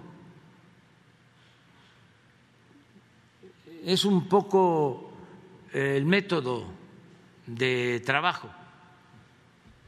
Eh, para poder llevar a cabo una obra se requiere eh, un mando y se requiere una supervisión permanente, constante. Y si hablamos de la obra de transformación, que es algo de mayores dimensiones, pues no vamos a estar este, considerando que son nuestros amigos o nuestros familiares o nuestros compañeros, pero resulta que no dan resultados. Este lo lamentamos mucho, nos da pena, pero por encima de todo está el interés superior el interés del pueblo y de la nación. Y nosotros tenemos un compromiso con la transformación del país. O sea, podemos querer mucho a una persona, Pero si esa persona este, no se aplica, no se entusiasma, no tiene las convicciones suficientes, no internaliza de que estamos viviendo un tiempo histórico, un momento estelar en la vida pública de México, un tiempo interesante, si está pensando que es la misma vida rutinaria del gobierno, que todo es ortodoxo, que todo es plano, que no importa que se pase el tiempo, pues entonces no está entendiendo de que una transformación es un cambio profundo, es una revolución de las conciencias. Entonces, ¿por qué se va a terminar, entre otras cosas, no es solo ese factor, pero sí influye mucho?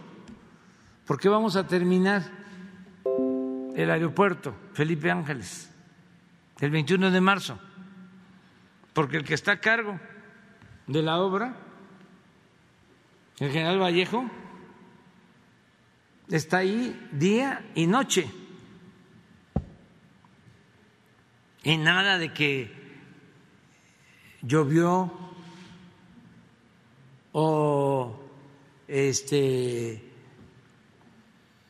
no quieren los transportistas eh,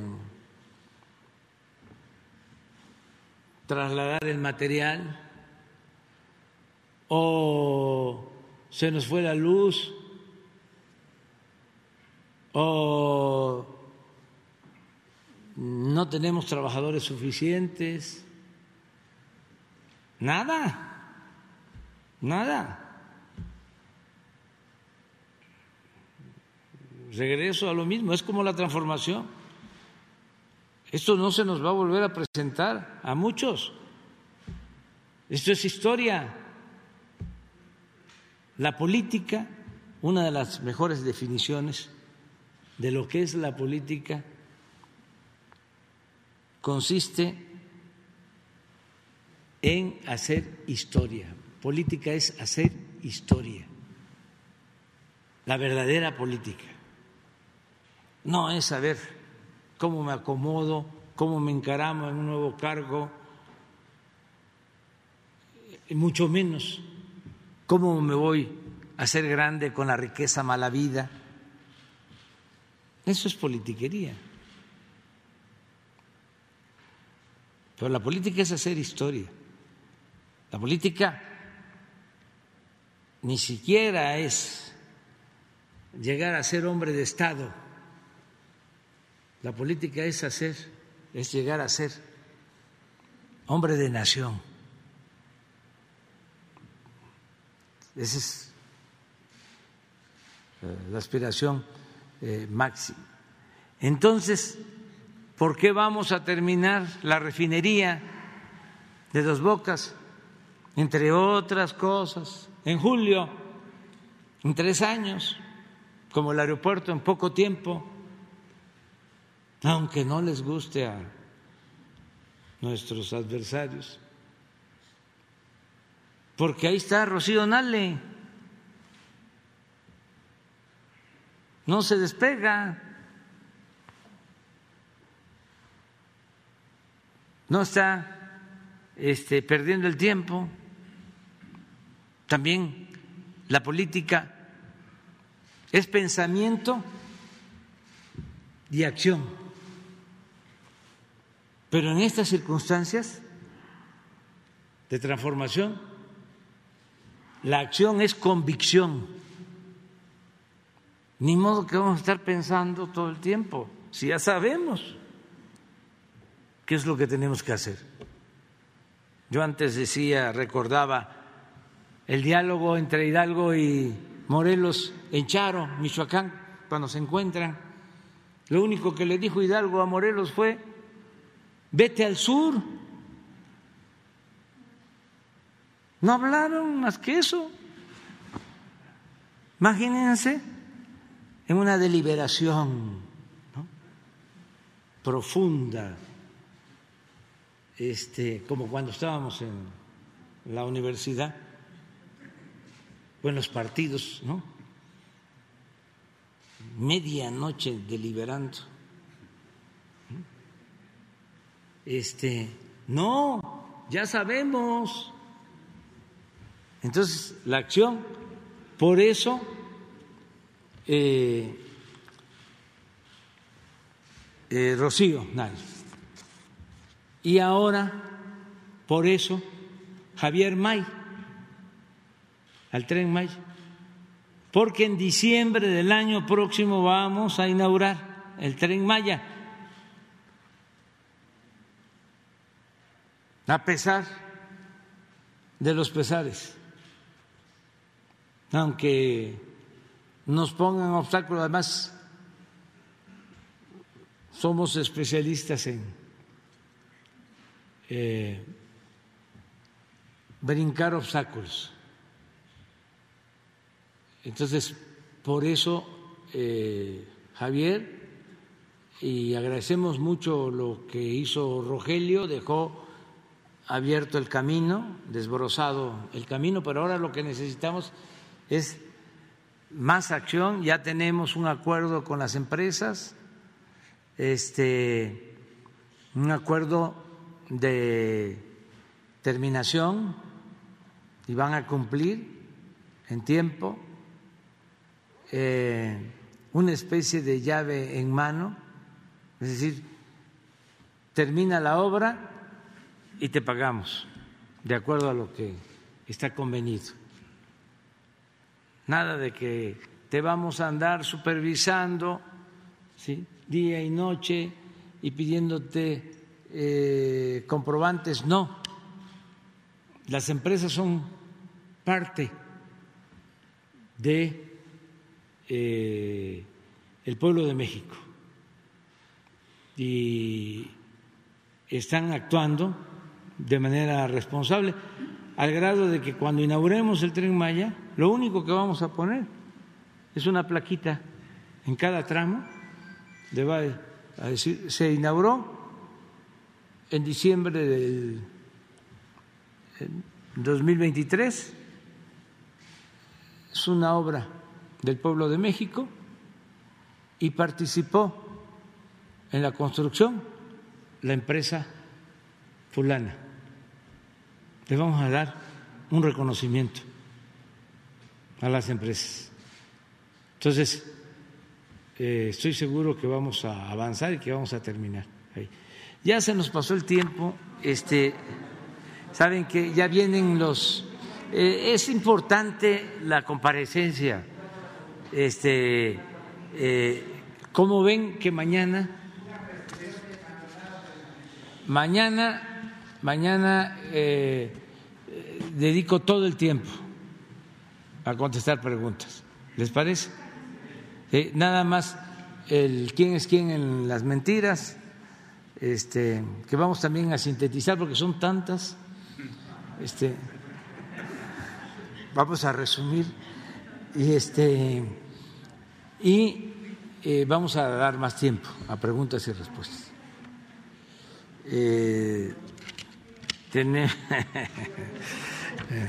el gobernador de Guanajuato con su equipo y con los funcionarios de Conagua a las 10 de la mañana, a las 10 de la mañana. Tenemos esa, esa reunión.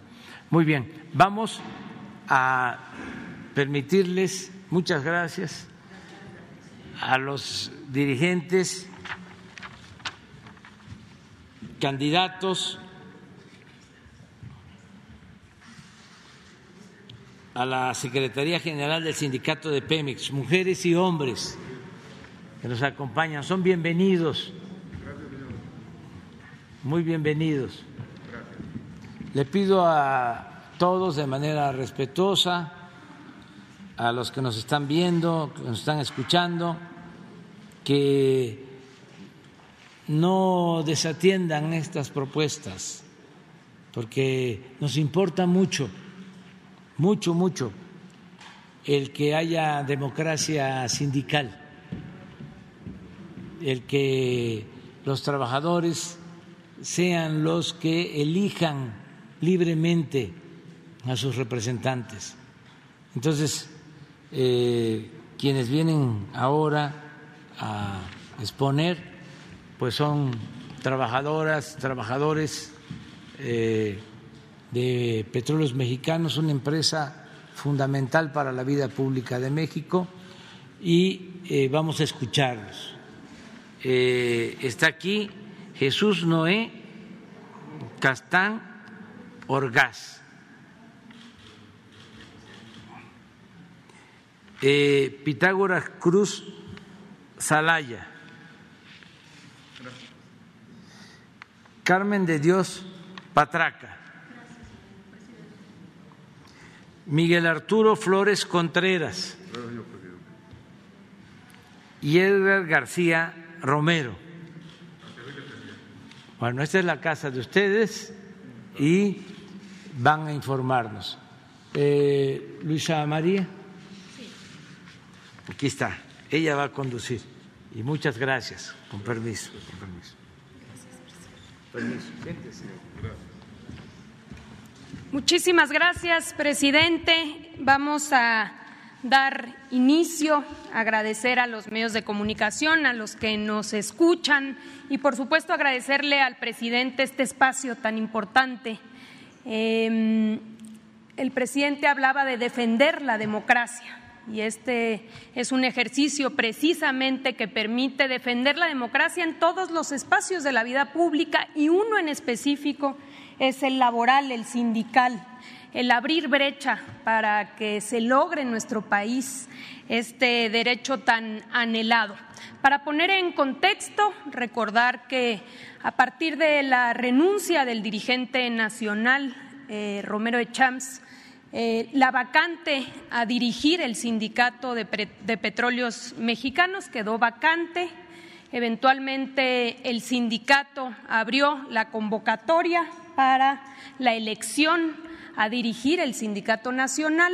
Se han inscrito 25 candidatas y candidatos y se abrió este espacio, esta tribuna pública, para que todas y todos ellos tengan la posibilidad de de manera libre, abierta, exponer no solamente a los trabajadores de Pemex, sino a las mexicanas y a los mexicanos, porque Pemex es del pueblo de México, es de la nación, quiénes son y cuáles son sus propuestas.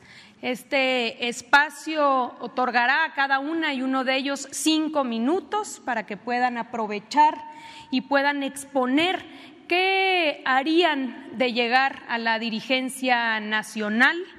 Eh, y también cada uno de ellos puede tener la posibilidad de exponer si es que traen alguna este, presentación. Vamos a recordar simplemente que se han dado las participaciones por eh, orden alfabético y por ello el día de hoy vamos a iniciar con Jesús Noé Castán Orgas. Adelante, por favor, Jesús.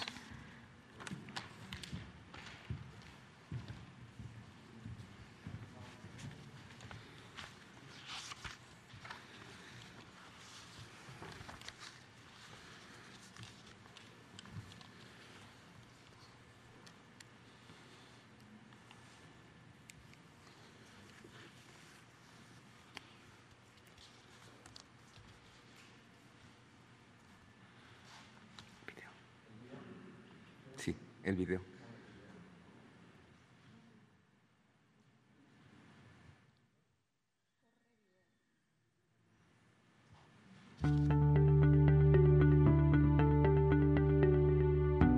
Trabajador y trabajadora, el día de la celebración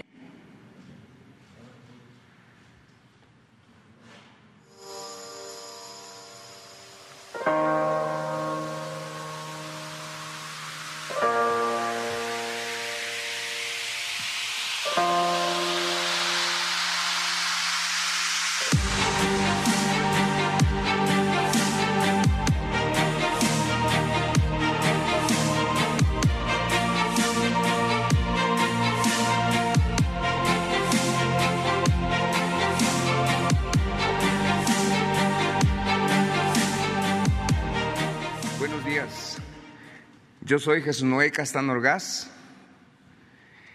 el mejor secretario general del Sindicato de Trabajadores Petroleros de la República Mexicana soy yo. Un trabajador que conoce tus necesidades y problemáticas administrativas, sindicales existentes en el sistema petrolero. Una persona que inició como transitorio y que con trabajo se basificó. Si bien es cierto, no tengo formación política, pero en estos tiempos de transformación puede ser considerada una cualidad. Pero necesitamos algo más que palabras. Yo cumplo con los requisitos mencionados en los estatutos generales que nos rigen. Nuestra misión es concreta, abogar y procurar los derechos de los trabajadores, con la firme determinación de acabar con el cacicazgo y la opresión, una tendencia implantada en el régimen anterior, con la mirada siempre fija en mejorar la situación laboral de las y los trabajadores de petróleos mexicanos. Vamos a promover la democracia, erradicar la corrupción en defensa y la soberanía de Pemex con dignidad, honorabilidad, determinación y firmeza. El Movimiento Nacional Petrolero tiene 10 propuestas. Una, vamos a terminar con el casicazgo y la reelección. Defenderé los derechos de los trabajadores respetando y protegiendo una reelección equitativa entre representante y representado. Dos, creación de centros de capacitaciones de especialidades para trabajadores activos, transitorios e hijos de los mismos, brindándole a la industria una fuerza laboral eficiente permanente. Tres, transparencia de las finanzas mediante la rendición de cuentas de las aportaciones y cuotas del sindicato. Cuatro, basificación de trabajadores con mayor antigüedad y creación de un escalafón para transitorios por medio de la publicación de los récords de días laborados. Cinco, conformación de una Secretaría de Educación y Cultura, fomentando el sentido de la pertenencia para el futuro de la generación petrolera, para este estar mejor capacitada. Seis, exigir que los trabajadores cuenten con el equipo de protección personal que requiere para el ejercicio de sus actividades. Siete, recuperar los centros de integración familiar para el fomento de artes, cultura y actividad física. Ocho, préstamos hipotecarios y administrativos, digitalizando los trámites con el, con el fin de agilizar y evitar trabas y reducir la corrupción. Nueve, hospitales generales con todas las especialidades requeridas por centros de trabajo y población. Diez, no más moches. Exterminar de forma definitiva el servilismo de los trabajadores hacia las representantes sindicales. Yo, Jesús Noé Castán, prometo una administración que se caracterice por la transparencia, la participación y la solución de los problemas que tienen nuestros centros de trabajo. Lo tengo claro, que mi objetivo es representarte, ser la voz de trabajadores libres en una igualdad sindical, respetando nuestro contrato colectivo de trabajo y la aplicación de los derechos establecidos con cuentas claras, y a terminar por fin con las tendencias negativas y podridas de años anteriores. Vamos a reeducarnos en una cultura que nos permita encauzar la industria petrolera hacia el rescate de nuestra soberanía. Dejemos de ser moneda de cambio entre la empresa y el sindicato y recuperemos nuestra dignidad. Compañeras, compañeros, yo te invito a confiar en mí, porque tu voto es la herramienta más poderosa que tenemos para generar verdaderos cambios en pro de los trabajadores.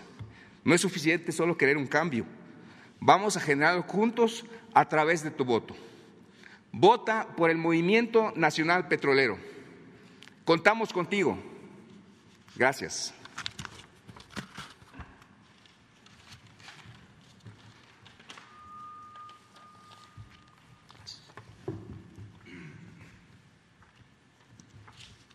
Agradecemos a Jesús Noé Castán por su participación y ahora invitamos a, Pitágoras Cruz Salaya para que pueda intervenir. Cinco minutos.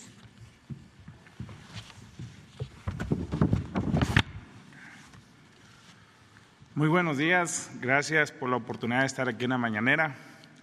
Y pues bueno, me voy a presentar. Mi nombre es Pitágoras Cruz Alaya, soy trabajador activo de la sección 48, originario de Tabasco, con 44 años de edad, más no de antigüedad como alguien.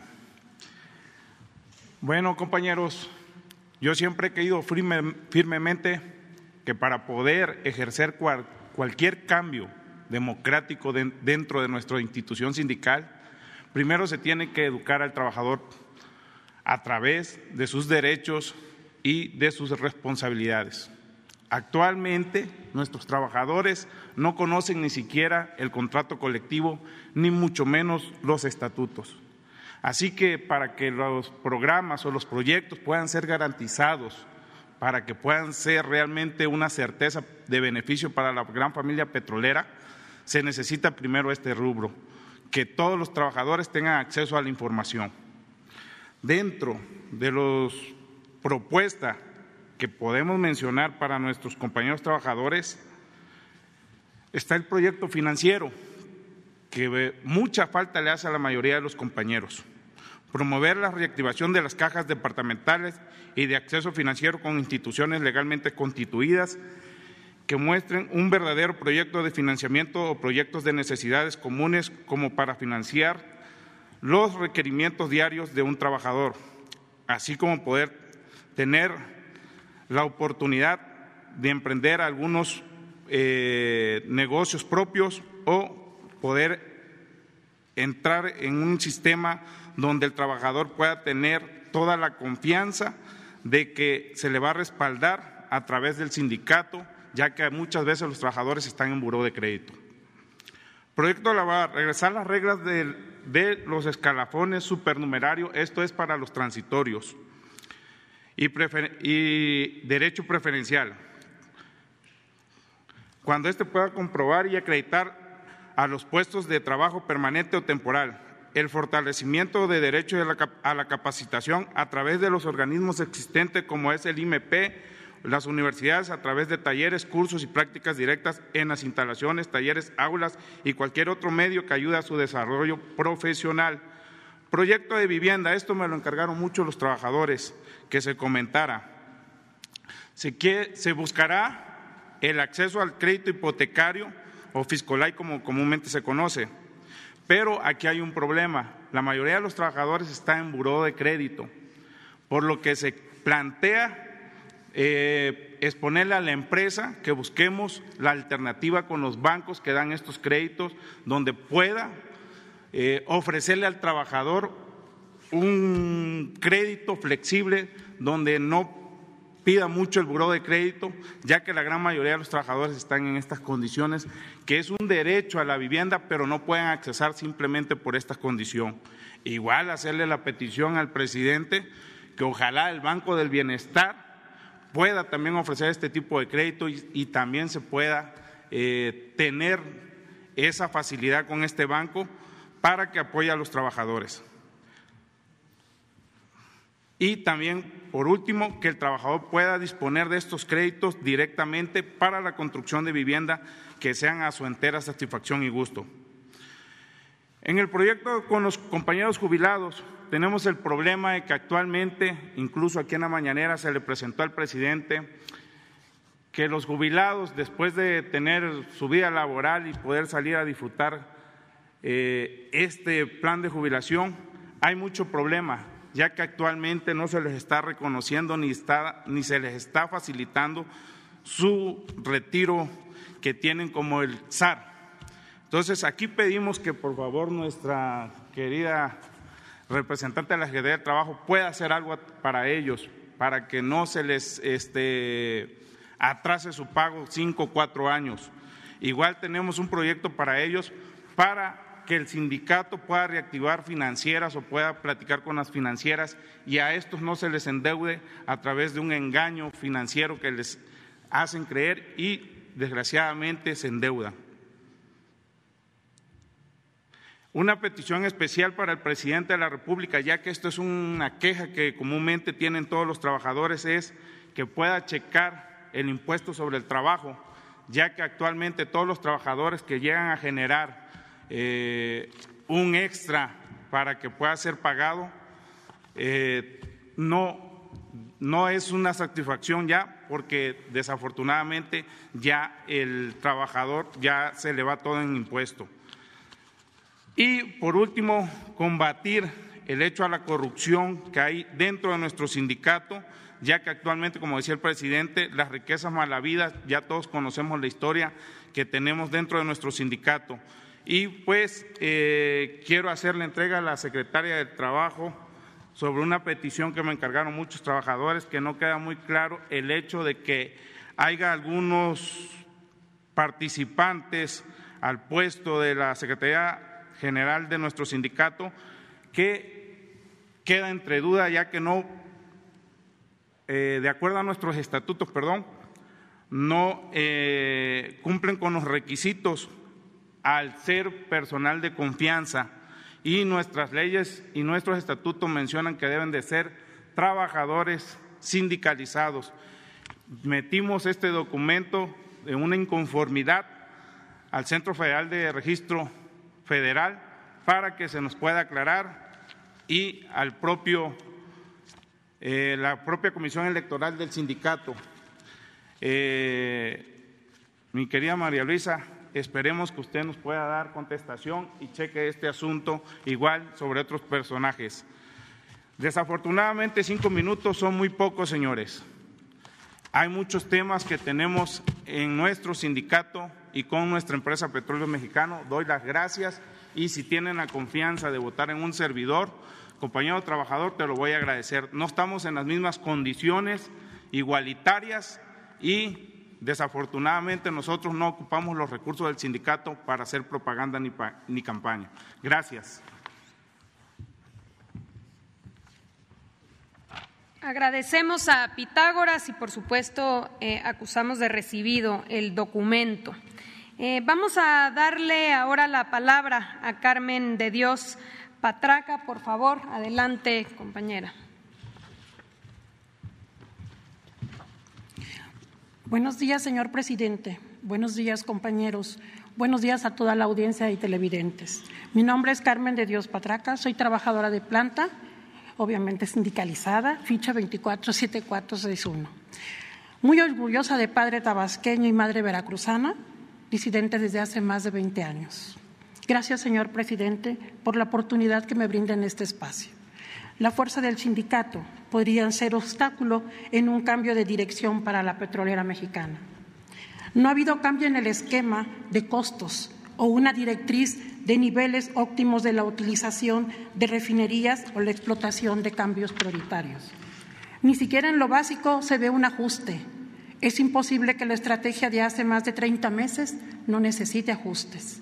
Mientras no se reforme la manera en que opera el sindicato y se reduzcan los gastos operativos de la empresa, nunca van a tener utilidad en su exploración y producción. El papel del sindicato es muy importante para el fortalecimiento de la empresa, porque claro está que sin empresa no hay sindicato. Fortalecer un sindicato en sus finanzas es el objetivo, ya que con ello se busca el bienestar de la familia petrolera al obtener beneficios directos e indirectos, mismos que serán entregados en lo económico y en especie a cada, a cada trabajador. Las revisiones de demandas laborales son muy urgentes para todos los compañeros apoyar e impulsar el desarrollo económico hacia toda la población, generando fuentes de empleo y un fortalecimiento económico. A todos mis compañeros trabajadores petroleros, socios del sindicato, activos, jubilados y transitorios, les informo que una vez que estemos en la Secretaría General haremos una revisión y auditoría de todos los bienes del sindicato, los cuales una vez concluida dicha auditoría y conociendo todos los bienes del sindicato, estos serán puestos a nombre de todos los socios por ser nosotros los dueños auténticos de dichos bienes.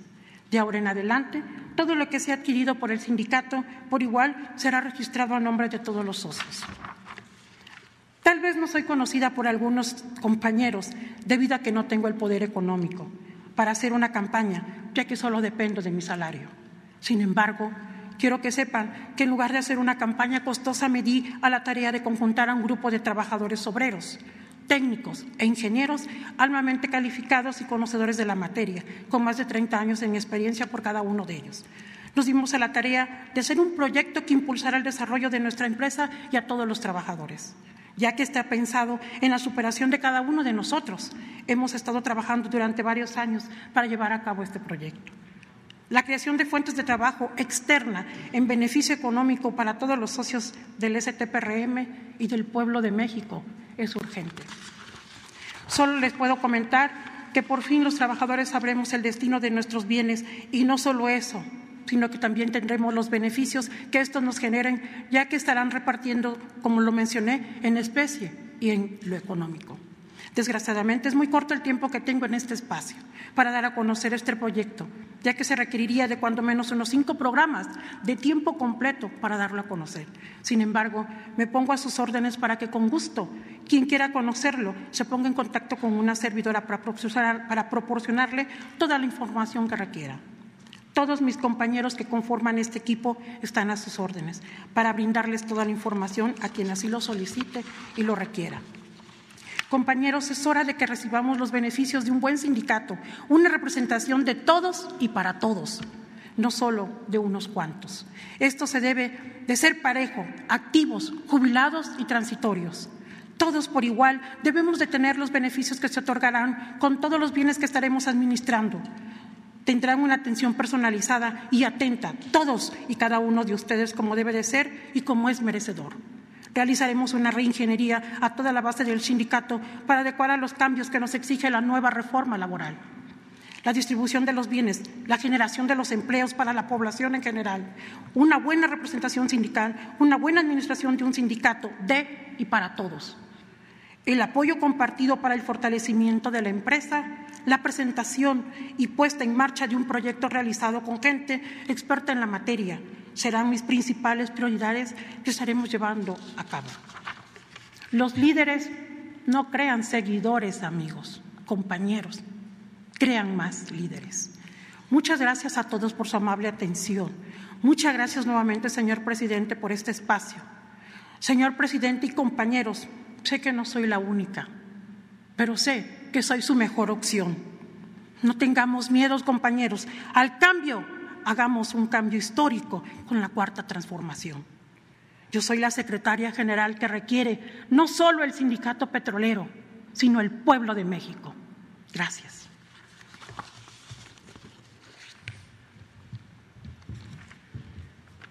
Agradecemos a Carmen de Dios y ahora es el turno de Miguel Arturo Flores Contreras. Adelante, por favor.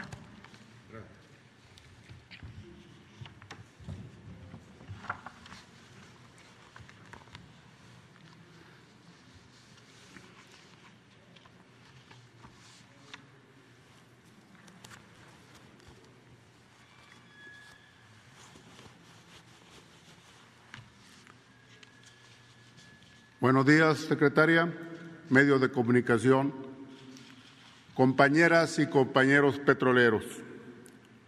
Hoy vengo a pedirte tu voto para trabajar a favor de una verdadera representación sindical, sin lujos, sin derroches, sin egoísmos. Soy quien luchará por tus intereses representando a todos esta es una lucha de todos que se nutre de la esperanza, el anhelo, las ideas y sentimientos de cada compañera y compañero que desean tener una organización sindical democrática, honesta y respetuosa por sus familias, sus derechos y sus prestaciones laborales en condiciones de igualdad, sin privilegios y con libertad. No puede haber un sindicato con líderes rodeados de lujo, mucho menos puede haber un sindicalismo para trabajadores consentidos y otro para trabajadores perseguidos. Unidos somos la transformación para mejorar nuestros servicios médicos, para poner un alto a la venta de fichas y de plazas, al mal uso de las cajas de ahorros, al abandono en que se tienen a nuestros queridos jubilados y a los transitorios a la falta de mantenimiento de las instalaciones que pone en peligro la seguridad de nuestros sindicalizados en sus centros de trabajo. Tengo esa convicción y ese compromiso porque soy uno de ustedes, orgulloso hijo de trabajador petrolero. Pemex ha sido mi patria, el sindicato mi hogar y los trabajadores sindicalizados mi familia. Y a la familia se le protege, se le apoya, no se le explota, no se le engaña, no se le roba como hasta ahora lo ha hecho la mafia en el poder. Por esa razón, con el apoyo moral y activo de miles de compañeras y compañeros petroleros, fue que en su momento me puse a levantar la voz y actuar ante el abuso existente. Me enfrenté a la mafia del poder, dando la cara por nuestras familias, buscando terminar con la corrupción sindical prevaleciente. Para saber si un hombre va a cumplir con lo que promete, hay que voltear a ver a su pasado. Yo les puedo demostrar con hechos que no les vengo a traer promesas huecas. He peleado por más de 14 años por la transparencia y rendición de cuentas en nuestro sindicato. Fui el primero en interponer una denuncia en 2016 ante el entonces PGR por delincuente organizada, enriquecimiento ilícito y más delitos que fueron cometidos en contra de los trabajadores y de la patria en los últimos 30 años. Soy Miguel Arturo Flores Contreras, pertenezco a la sección 1, operador de plantas proceso. Igual que ustedes, soy producto del trabajo y del esfuerzo. He sudado orgullosamente nuestro uniforme. Sé perfectamente cómo se sienten y qué cambios quieren ver en nuestro sindicato. Hoy participo en esta elección y lo hago porque como muchos mexicanos y petroleros creemos en el proyecto del señor presidente, en el cambio, en la libertad y en su gobierno. Porque el ejemplo arrastra, no vengo a pedir un cheque en blanco, vengo a practicar la congruencia, a ganarme su respeto, a ejercer un liderazgo sindical positivo que sea legal y moralmente legítimo. Hoy nuestro sindicato necesita un cambio de rumbo. Estamos hartos de ver cómo lo han traicionado y desvirtuado, cambiando los ideales que le dieron vida.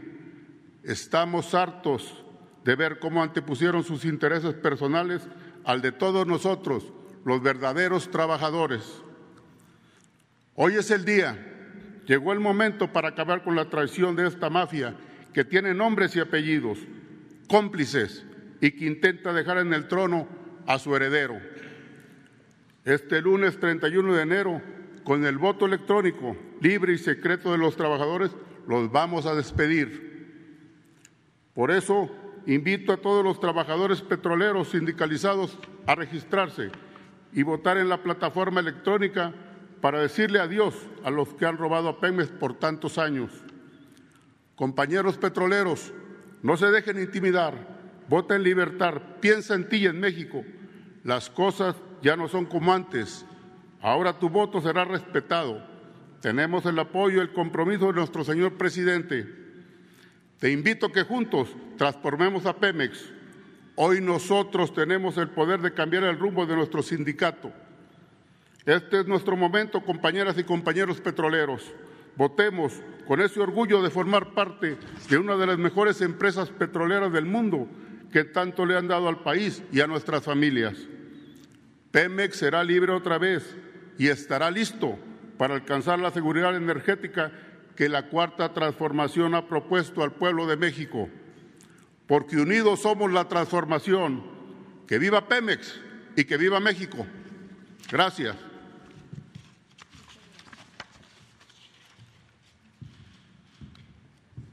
Agradecemos a Miguel Arturo y finalmente invitamos a Edgar García Romero. Adelante. Cinco minutos. Gracias. Buenos días. Señor presidente, maestra María Luisa Alcalde Luján, agradezco que nos permitan llevar a cabo este ejercicio democrático. Compañeros petroleros, pueblo de México, soy Edgar García Romero, un trabajador petrolero del Hospital Central Sur de Alta Especialidad Pemex Picacho, con 32 años de antigüedad.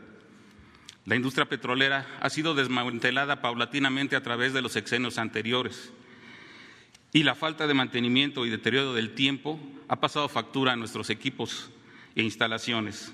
Señor presidente, gracias a usted Contamos con una nueva refinería, una próxima a terminar, y se está dando mantenimiento a las plantas existentes. Pero como tal, las plantas de Pemex necesitan la fuerza laboral de su personal. Desde la perforación hasta la, refinación, todo el país cuenta con instalaciones de Pemex. Y finalmente, la mayoría de los combustibles del país son producidos o distribuidos por esta gran empresa. La introducción de compañías particulares, el cierre de plantas y puestos de trabajo han desplazado la fuerza laboral de los miembros del sindicato. Al perder los lugares del sindicato en el Consejo de Administración de Pemex, bajo el argumento de que no se puede ser juez y parte, se debilita a la empresa, ya que los que saben desde los cimientos lo que se necesita en las plantas para operar tanto en insumos como equipamiento son los mismos trabajadores de Pemex. Asimismo, la capacitación, el fomento a la salud y el deporte no es lo mismo para todas las secciones ni para todos los servicios. Por ejemplo, el Hospital Central Sur de Alta Especialidad, desde su fundación hace 37 años, no ha sido constituido como una sección sindical y no hemos elegido ninguna de las carteras que requiere este centro de trabajo por parte de los trabajadores como la de capacitación, permisos, vacaciones, etcétera. Hemos hecho estas peticiones desde 1999 y a través del tiempo los primeros fundadores que esta eh, solicitud no pudieron ver cristalizado este efecto. Eh, nosotros hemos metido este tipo de eh, documentos, maestra, donde estamos solicitando que seamos reconocidos y estamos recabando las firmas necesarias para poder ser constituidos como una sección sindical más.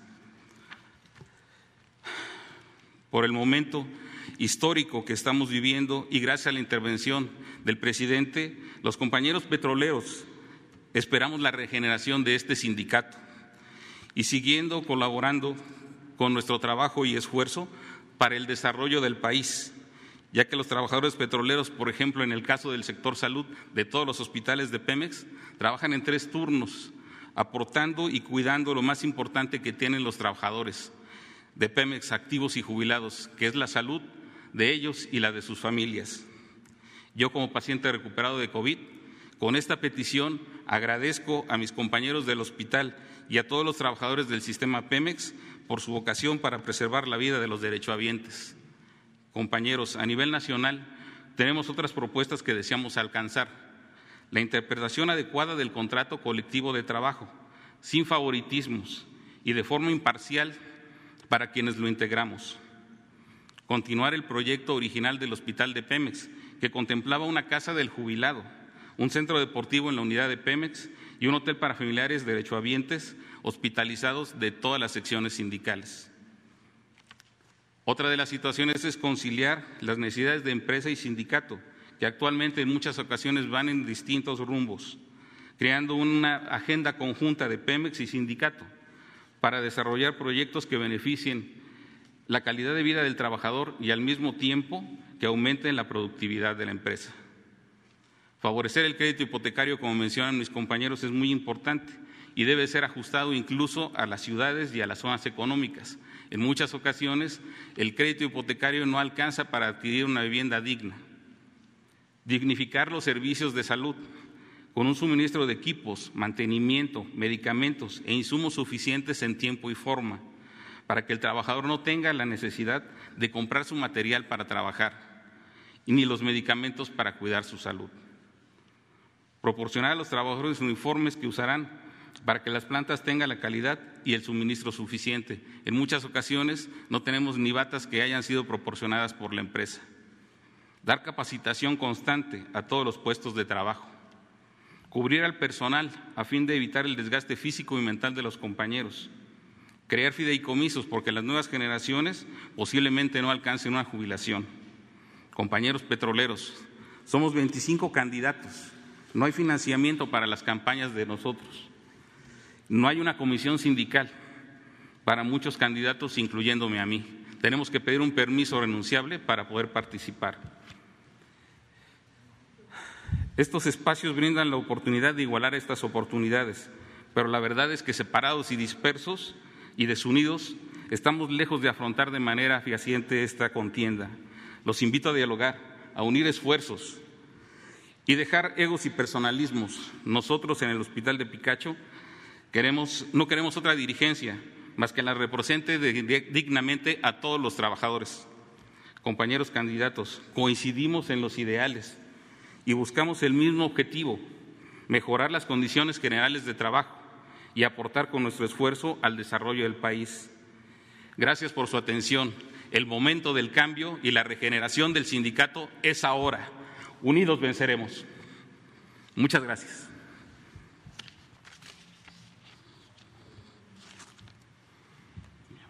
Muchas gracias. Agradecemos a Edgar García su participación y a los cinco que hoy nos acompañamos, nos acompañaron. Estamos viviendo este proceso de transformación y cuando realmente son procesos de transformación son complejos, son complicados, sobre todo cuando tenemos una historia eh, en el proceso de democratización, de libertad y democracia sindical difícil en nuestro país. Por eso nos da mucho gusto que estén aquí, que participen.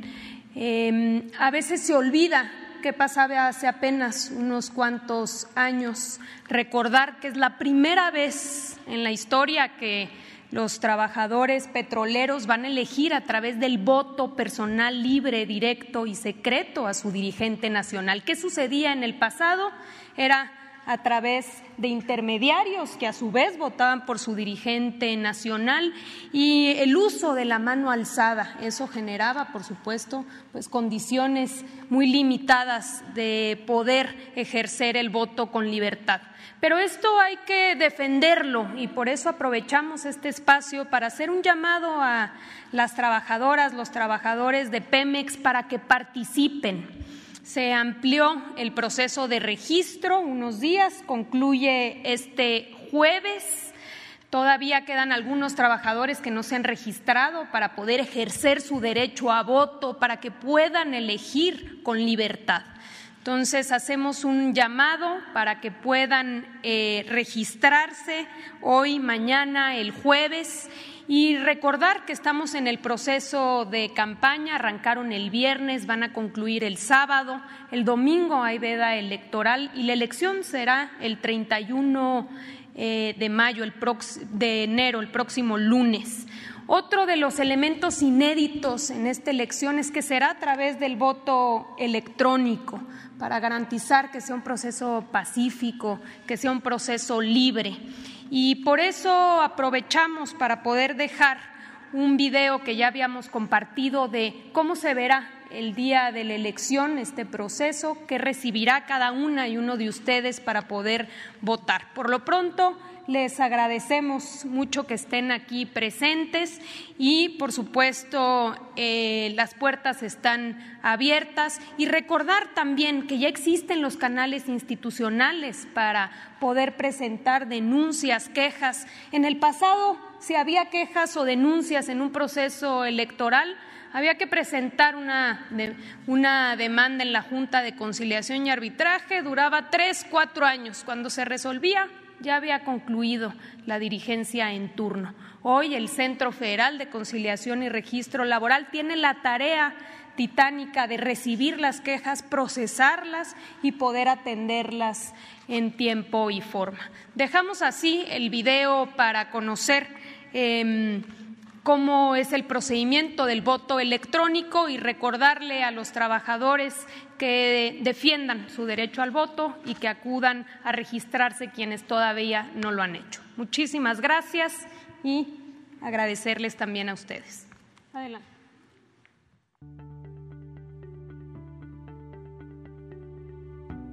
Trabajador y trabajadora, el día de las elecciones tienes garantizado tu voto de la siguiente forma. El mismo día de la elección recibirás en el correo electrónico y por mensaje de texto al teléfono que diste el día de tu registro una liga de acceso directo a la plataforma así como un token de autenticación, mismo que deberás ingresar utilizando cualquier computadora o teléfono inteligente para iniciar y poder emitir tu voto. Para emitir tu voto, selecciona la opción del candidato o candidata que sea de tu preferencia para el cargo de secretario o secretaria general. Solo podrás seleccionar una opción. Confirma que el candidato o candidata corresponda con la opción elegida. Al finalizar tu votación, recibirás por correo electrónico tu recibo de voto, el cual podrá ser descargado. Así de fácil es emitir tu voto de manera segura. Ahora bien, en caso de no recibir correo y mensaje de texto con el enlace y el token, no te preocupes, tendrás otra opción para poder ingresar al sistema. Ingresa a la plataforma con el siguiente link https dos puntos diagonal diagonal con el usuario y contraseña que recibiste por correo electrónico el día de tu registro. Una vez que ingreses tu usuario y contraseña, el sistema te enviará por correo electrónico y mensaje de texto a tu teléfono celular el token de autenticación.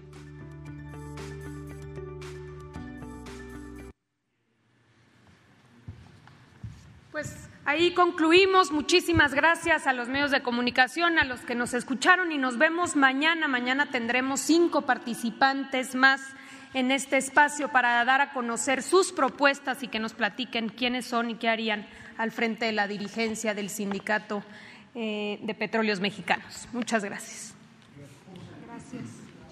gracias.